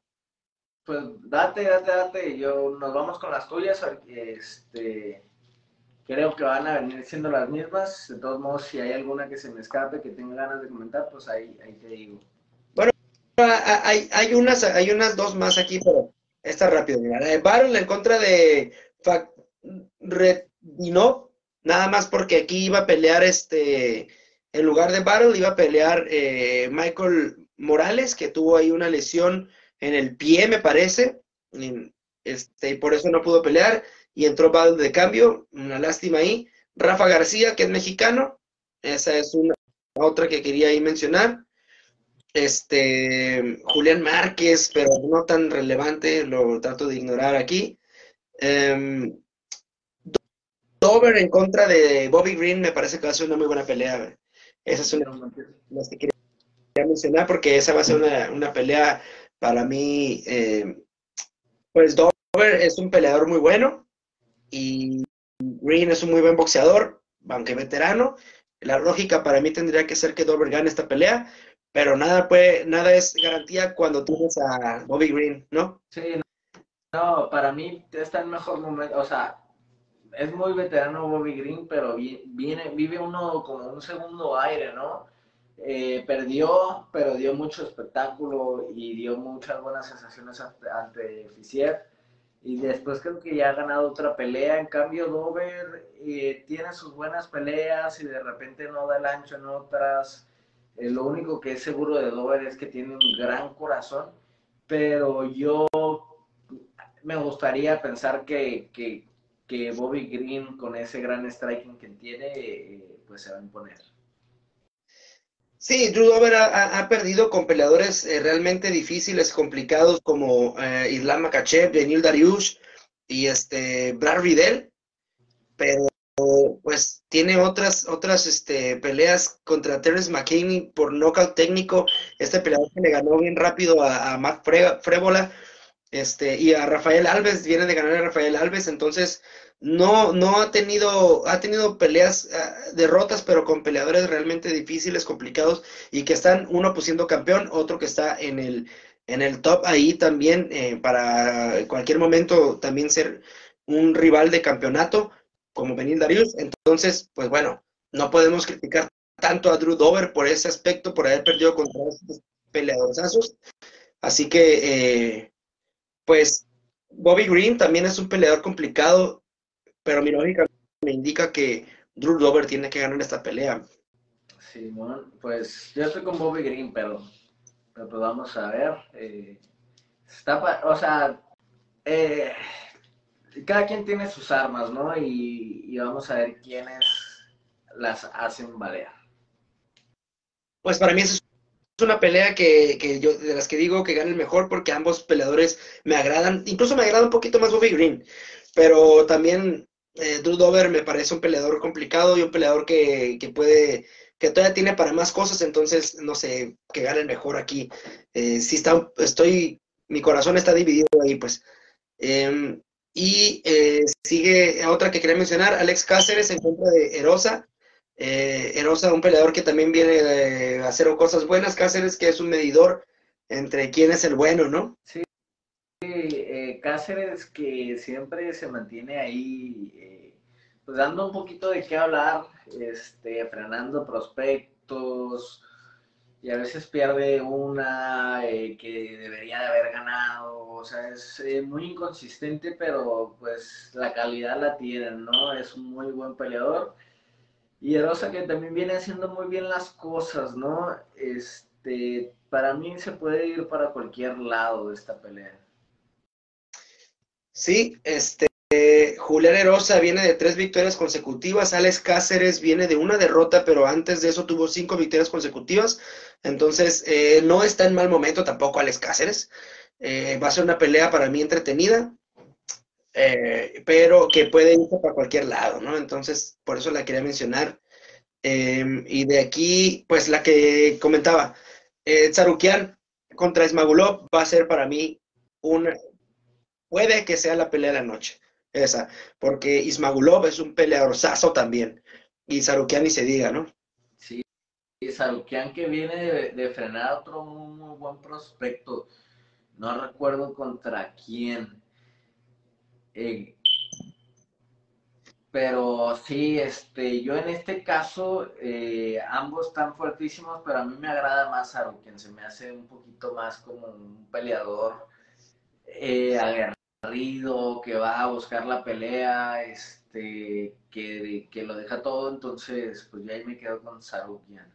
Sus únicas dos derrotas dentro del UFC ha sido con Islam Makachev y contra Mateos Hamrot, así que Gamrot también es un peleador, que esa pelea contra Sarukian estuvo medio controversial, algunos vieron ganar a Sarukian, entonces eh, digamos que pues no viene de un mal momento, viene de un muy buen momento y yo podría decir que su única derrota es contra Ismael, Islam Makachev, entonces este... Pero, ¿qué no le ganó a Gamrot?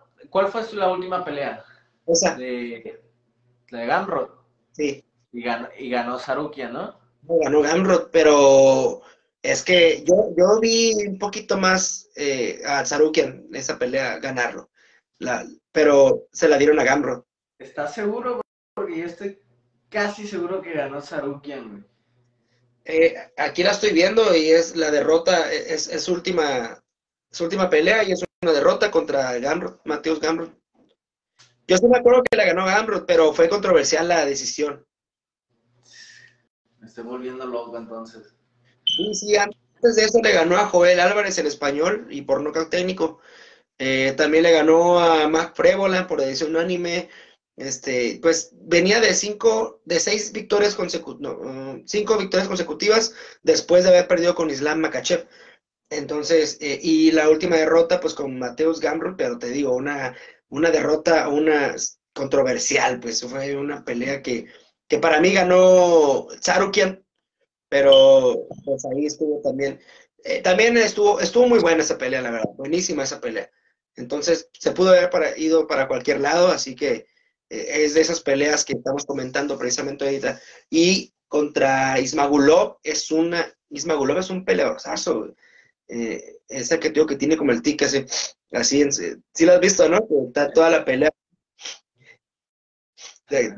raro eso, pero no sé si los distraiga y por eso sea también. Debe ser una estrategia. pues esa es su pelea ahorita contra Ismagulov y para mí va a ser una de las peleas de la noche probablemente. Sí. Y pues creo que sin duda el tiro más interesante es ese, ¿no? El, el estelar. O sea, todas las peleas sí, Julián Rosa en contra de Cáceres, eh, Dudover, eh, Bobby Green, muy interesantes, pero la que sí es un peleón, peleón para mí es esa, ¿no? Este, entonces, pues vamos a ver, vamos a ver qué tal, a ver si corresponde a las expectativas. Y la estelar, pues también, ¿no? ir en contra de Strickland. Esa es la estelar. Ah, yo pensé que. Creo que ya tengo mucho sueño que ando patinando mucho. Eh, es que la de Sarukian es la, la, coestelar y la, y la estelar es la de Caroline contra de Strickland. Pero para mí la que se puede llevar la, la noche es la de Sarukian en contra de Ismagulov. Em, vamos a ver uno ahí. Sí, ya tienes sueño, ya te vive. En cuestión de lo de Canon y en contra de Strickland, yo creo que puede ser otro knockout como devastador para, para Strickland. Viene de ser muy eh, fuertemente noqueado. Eh, y su próxima pelea es en contra de otro güey que tiene también mucho poder. Vimos como no noqueó a Kelvin Gastelum, pero cada que lo tocaba como que sí lo hacía casi casi caerse. Eh, y ese me hace que no, se, se, me hace que no, este, no dejó como descansar su cerebro tan como lo debido Strickland, este, después de un knockout tan, tan devastador como el que le puso eh, Pereira. Y pues Jorgito aquí me da la razón también, dice que, que, que Cannonier va a noquear a Strickland. Hay que decir, Cannonier es teammate del Jorgillo, entonces por ahí él está ganando el corazoncillo. Ah, bueno, yo veo una, mira, eh, no sé cómo vaya a regresar Strickland, como dices tú, es, un, es una pelea muy pronta después del knockout de Alex Pereira. No sé cómo vaya a volver. Eh, si le afectó demasiado, si, si está muy mal eh, en cuestión cerebral, eh, probablemente no quede en culero. Pero si, si no le afectó tanto y vuelve el mismo Strickland, yo creo que Strickland le puede ganar a Caronier porque técnicamente es mejor para mí. Eh, Caronier es un peleador que tiene mucha pegada, pero no tiene tanta técnica. Es un peleador que anda cazando todo el tiempo al rival y que incluso pues cazó ahí dos, tres veces a Kelvin Gastelum, pero Kelvin Gastelum tiene una quijadota, ¿no? No, no lo noquean fácil. Eh, entonces, eh, para mí en cuestión de, técnica o, también tiene, tiene quijada Strickland, lo que pasa es que eh, Alex Pereira tiene una pegada descomunal, es un, es un peleador muy, muy, muy grande, lo vimos en contra de, o más bien lo vimos este, a la par ahí parado con, con este eh, Dominic Reyes y se veía más grande que Dominic Reyes, a, pesar de que Dominic es un peso completo, pero, pero pues Carroll no deja de tener pegada también. Y este, pero Strickland para mí tiene muy, buen, muy, muy buena quijada. Vamos a ver si le afectó mucho el knockout, me refiero físicamente en su cabeza, eh, no, no mental, sino, sino físicamente, ¿no? Este, después de un knockout de esos, creo que tienes que mínimo estar un seis meses en, en reposo o, sanando, y él no se ha aventado, creo que ni los tres meses, ¿no? O no sé cuánto. Menos de dos meses, por como dos meses. Eh, lo que lo que creo yo es que Cannonier es más completo, o sea, Strickland puede ser un poquito más técnico o tener un mejor striking en general eh, que, que Cannonier, pero Cannonier tiene ese poder en las manos y también tiene una muy buena lucha. Entonces creo que, que Cannonier tiene un poquito ahí la ventaja, creo yo. No creo que, no creo que eh, recurre a la lucha, sinceramente. Pero pues, si lo hace, pues sí tiene la ventaja, ¿no? Pero normalmente no vemos a Carol utilizando la lucha, a menos que se viera comprometido, creo que lo haría. Lo que te comenté también con Brian Ortega, ¿no? A menos que se vea comprometido es que lo va a hacer. Se mira muy fuerte ahorita aquí en Canonier. Yo creo que sí va. Este, pues, pues, vamos a ver, ¿no? ¿Qué sucede con Canonier? Creo que viene de la pelea contra Israel Adesanya, ¿no? Canonier. Sí, Creo que sí. Que hizo una pelea, pues, buena, entre comillas, porque este, sabíamos que no iba a lograr noquear a Desaña en lucha defensiva. Este, sabíamos que no iba a noquear a Desaña, que no iba a ser, que, que se, como se dio, se iba a dar para mí esa pelea con Desaña. Entonces, este, no, lo bueno que no salió muy lastimado después de esa pelea. Entonces, pues yo digo que está 50-50 esa pelea de Strickland en contra de Cannonier. 50-50. Pero para mí es mejor peleador eh, Strickland. Pero la situación es el knockout. Para mí es la única situación que ella hace el diferencial en contra de Cannonier.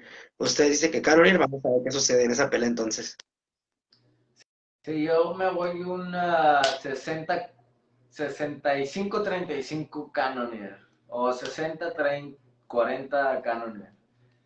Eh, creo que Strickland tiene sus posibilidades, eh, pero creo que sí hay un favorito que es, que es Y bueno, me hubiera gustado cerrar más fuerte, que hubieran cerrado más fuerte este año con las carteleras, pero esta es la última cartelera del año, de ahí se viene Kelvin Gastelum en contra de Imao el 14 de enero y luego UFC 283, ¿no? Entonces, pues bueno, no sé si quieras agregar alguna otra cosilla más. Estas fueron eh, Bueno, nada, nada más. Bueno, aquí el Jorgito dice 9-10 para, para Strickland. Qué mala onda por parte del Jorgillo que no le dé chances a su compañero de equipo. Ahí le va a mandar un mensaje, una captura de pantalla ahí para que, para que lo discuta Canonia. ¿Entrena con Strickland? Este, ¿Cómo? ¿Entrena con Strickland? No, entrena con Cannonier. Lo estoy jodiendo, pues, al Jorgillo. 90% Cannonier y 10% a, a, Strickland, ¿no? Ajá, sí, nada, que estaba jodiendo, pues, de cambiarle, cambiarle ahí la jugada. Eh, iba a decir otra cosa. Ah, sí, de Kelvin Gastelum. Eh, Kelvin Gastelum ha estado entrenando ahí en Fire Ready. Eh, esto no se acaba hasta que Kelvin Gastelum gane a la perga. Va a ganar contra el peleador ruso que creo que entrena en Francia. Y yo todavía tengo mis esperanzas, mi confianza en Kelvin Gastelum y más ahorita que, que, está entrenando en el mejor gimnasio del mundo. Este, entonces, pues nada, esto que sea ojalá para Kelvin. O sea, ya hablaremos más en fondo cuando llegue más cercana a esa fecha este, pero ojalá y sea otra vez este, el inicio de un camino que lo lleve a, a, pelear por el título, ¿no? A, Kelvin Gastelum. Sí, ojalá, yo también tengo esa esperanza ahí porque me agrada mucho Kelvin Gastelum, me cae muy bien él y me gusta mucho su estilo de pelea, de que combina muy bien la lucha con los golpes y es un tipo Caín Velázquez, ¿no? En sus mejores momentos y le ha ido mal, pero la neta que es un peleador, o Kelvin Gastelum, y es uno de mis favoritos, de hecho. Este, entonces también espero que, que, gane esta pelea contra, contra. No le ha ido muy bien, pero esperemos que esta sea la pelea que lo vuelva a poner en la senda de la victoria. Y ahí pídele ese güey, ese güey sea el español, este, pídele ahí un, un saludo para contragolpe, güey. No, pues lo cotorreo y todo, nada más que no me gusta estar así como, no sé, como pedir. No me gusta verme muy fan, güey. Yo soy fan de Kelvin Gastelum. Yo lo vi a ver, yo, lo vi pelear en la cartelera de México, la, la que fue, la que fue, uh, la que fue Guerdum contra de Caín Velázquez. Este, el Jorgito pregunta rápido si es su primera pelea en Fire Ready.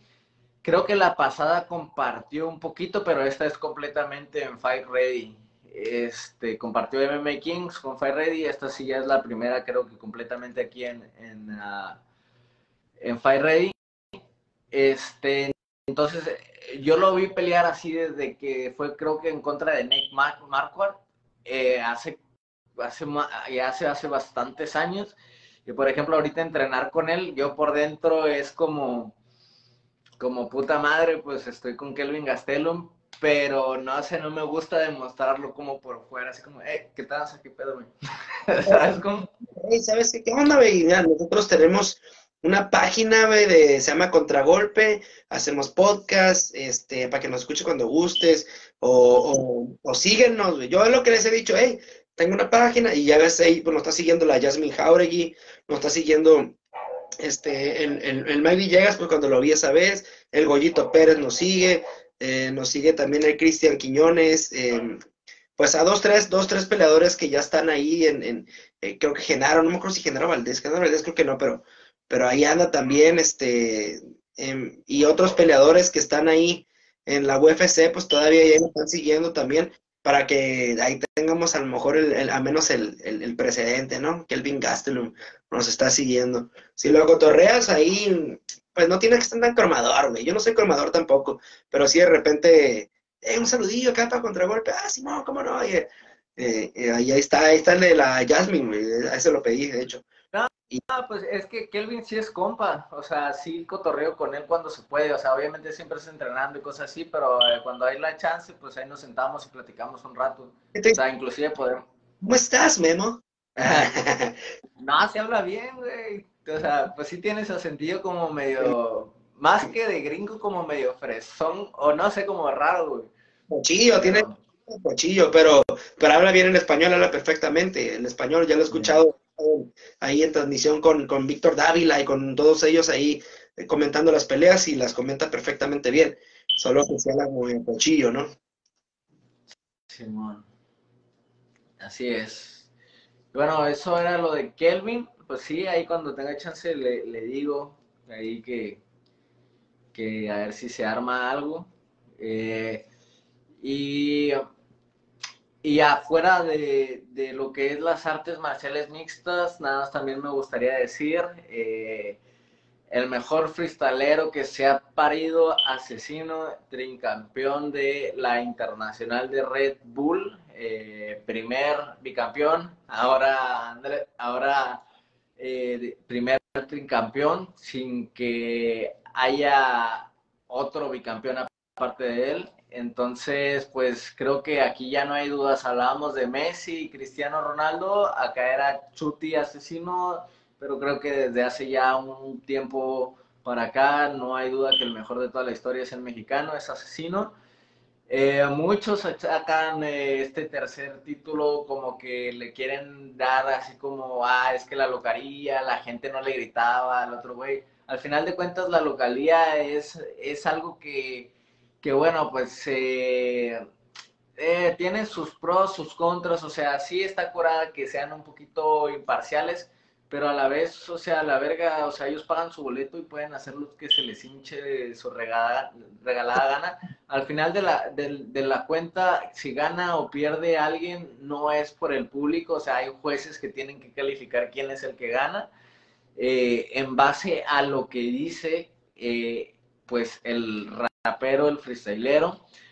Y yo vi yo me quemé ya todos los tiros de asesino y la verdad para mí ganó justamente absolutamente cada uno de ellos. El primero me gustó un chingo, le pegó una putiza al bloncito. Después fue contra un uruguayo que le pegó una super retroverguiza al uruguayo.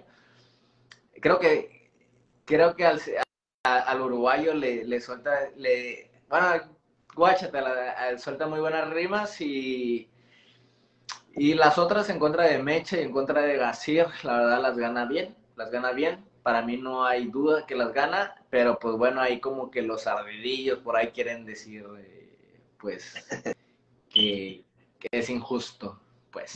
Pues pásamela, porque em, yo no, no sé bien cómo, cómo buscarlo, porque sí, los, sí he visto varios freestyle, el que se me hizo como más competitivo fue el que tuvo con Acapela, eh, creo que el último con Acapela fue el que, porque Acapela también es una reata, la neta, este, pero fuera de eso, sí, la neta, yo siempre veo que Asesino los hace mierda, pero tengo que, que quemármelo. Y justamente estaba hablando con un compa del rap, que estábamos hablando de Cancerbero, porque yo le digo que Cancerbero para mí era el mejor rapero latinoamericano. Em, eh, lástima, falleció. Me mandó otro que es uno que dice que es reptiliano. Em, no me acuerdo cómo se llama, falló, falló, algo así. Este, y yo y me dice, a ver, mexicanos, ¿quién? Le digo, pues no sé, me dijo, Santa Fe Clan, le digo, no mames, Santa Fe Clan, le hace falta un chingo de recorrido, güey, ese güey. Además, no es tan buen freestalero, y para mí, pues, o para mucha gente, eh, el, mejor rapero tiene que freestalear también. Y pues le dije, le mencioné asesino precisamente, pero que, que él no tiene rolas, ¿no? Él no tiene rolas tan, tan perras, tan, tan de golpe. Él es más freestalero, pero pues si lo queremos poner en el mejor rapero mexicano, pues entraría eh, asesino y, habría que tener a lo mejor un poquito de rolas más, más que pisen fuerte, ¿no? Pero, pero pues como freestalero, pues ya está ahí. o sea, como freestalero sin duda es el mejor. Tiene por ahí algunas rolillas, pero sí las sinceramente a mí no me gustan mucho porque yo no soy muy mucho de amor, ¿no? Y creo que muchas de sus rolas son muy pinches melosas. Eh, pero por ahí, mira, tendrá sus lados como que entre que sí y que no, pero yo creo que Cartel de Santa, el Babo, es el que ha tenido más repercusión, ¿no? El que ha sabido cubrir en diferentes, como épocas, diferentes públicos, porque cuando empezó era, era de barrio, barrio, y, y después se volvió más, mm, pues más comercial, un poquito ya llegaba con la de es que todas mueren por, o sea, todos mueren, todas mueren por mí, hasta tú, perra. Y, Casi todos. Y, y, fue cambiando, fue mudando y al final ahora llega a, absolutamente todos este, y se ha mantenido ahí y, y quizás ya no representa tanto así como el barrio, que creo que yo eh, los mexicanos raperos no son tan reconocidos porque no les no quieren ser reconocidos. A ellos lo que les importa es estar en el, o sea, representar como lo malandro, pues, ¿sabes cómo? Sí, sí, sí, sí. Sí, pisar fuerte, ¿no? Este, yo represento el barrio, yo represento el país y, y así es como más o menos se maneja el, el, rap mexicano, pero por eso a lo mejor mencionan Santa Fe Clan porque habla mucho del barrio, pero pues sí, también me sonó el babo, pero el babo eh, no, no lo he visto freestylear, güey. Entonces. No, no, no. Podría ser alemán también. MC Dinero es el GOAT. ¿Cómo, no, cómo, no va a ser MC Dinero? Por ahí quizás eh, Dani. Dani, creo que se llama, por ahí podría competirle. Pero sí, MC Dinero, el dinero es dinero. No hay comparación. El millonario también entraría el millonario a lo mejor, güey. El millonario tiene también, pero no sé si freestyle, El es que para mí tiene que ser completo, güey. Y pues si el que estaría más cerca sería asesino, pero tendrían que sonar fuertes sus rolas también, ¿no? Sí. Es que es complicado, ¿no? Que, que, uno rapee y que haga freestyle a la vez, o sea, no se me vienen, o sea, que rapee bien, bien. El que se me viene mucho la mente, pero no es mexicano, es, es Trueno, que tiene muy buenas rolas para mí, que me gustan mucho sus rolas, que también freestalea muy curada, pero pues es argentino.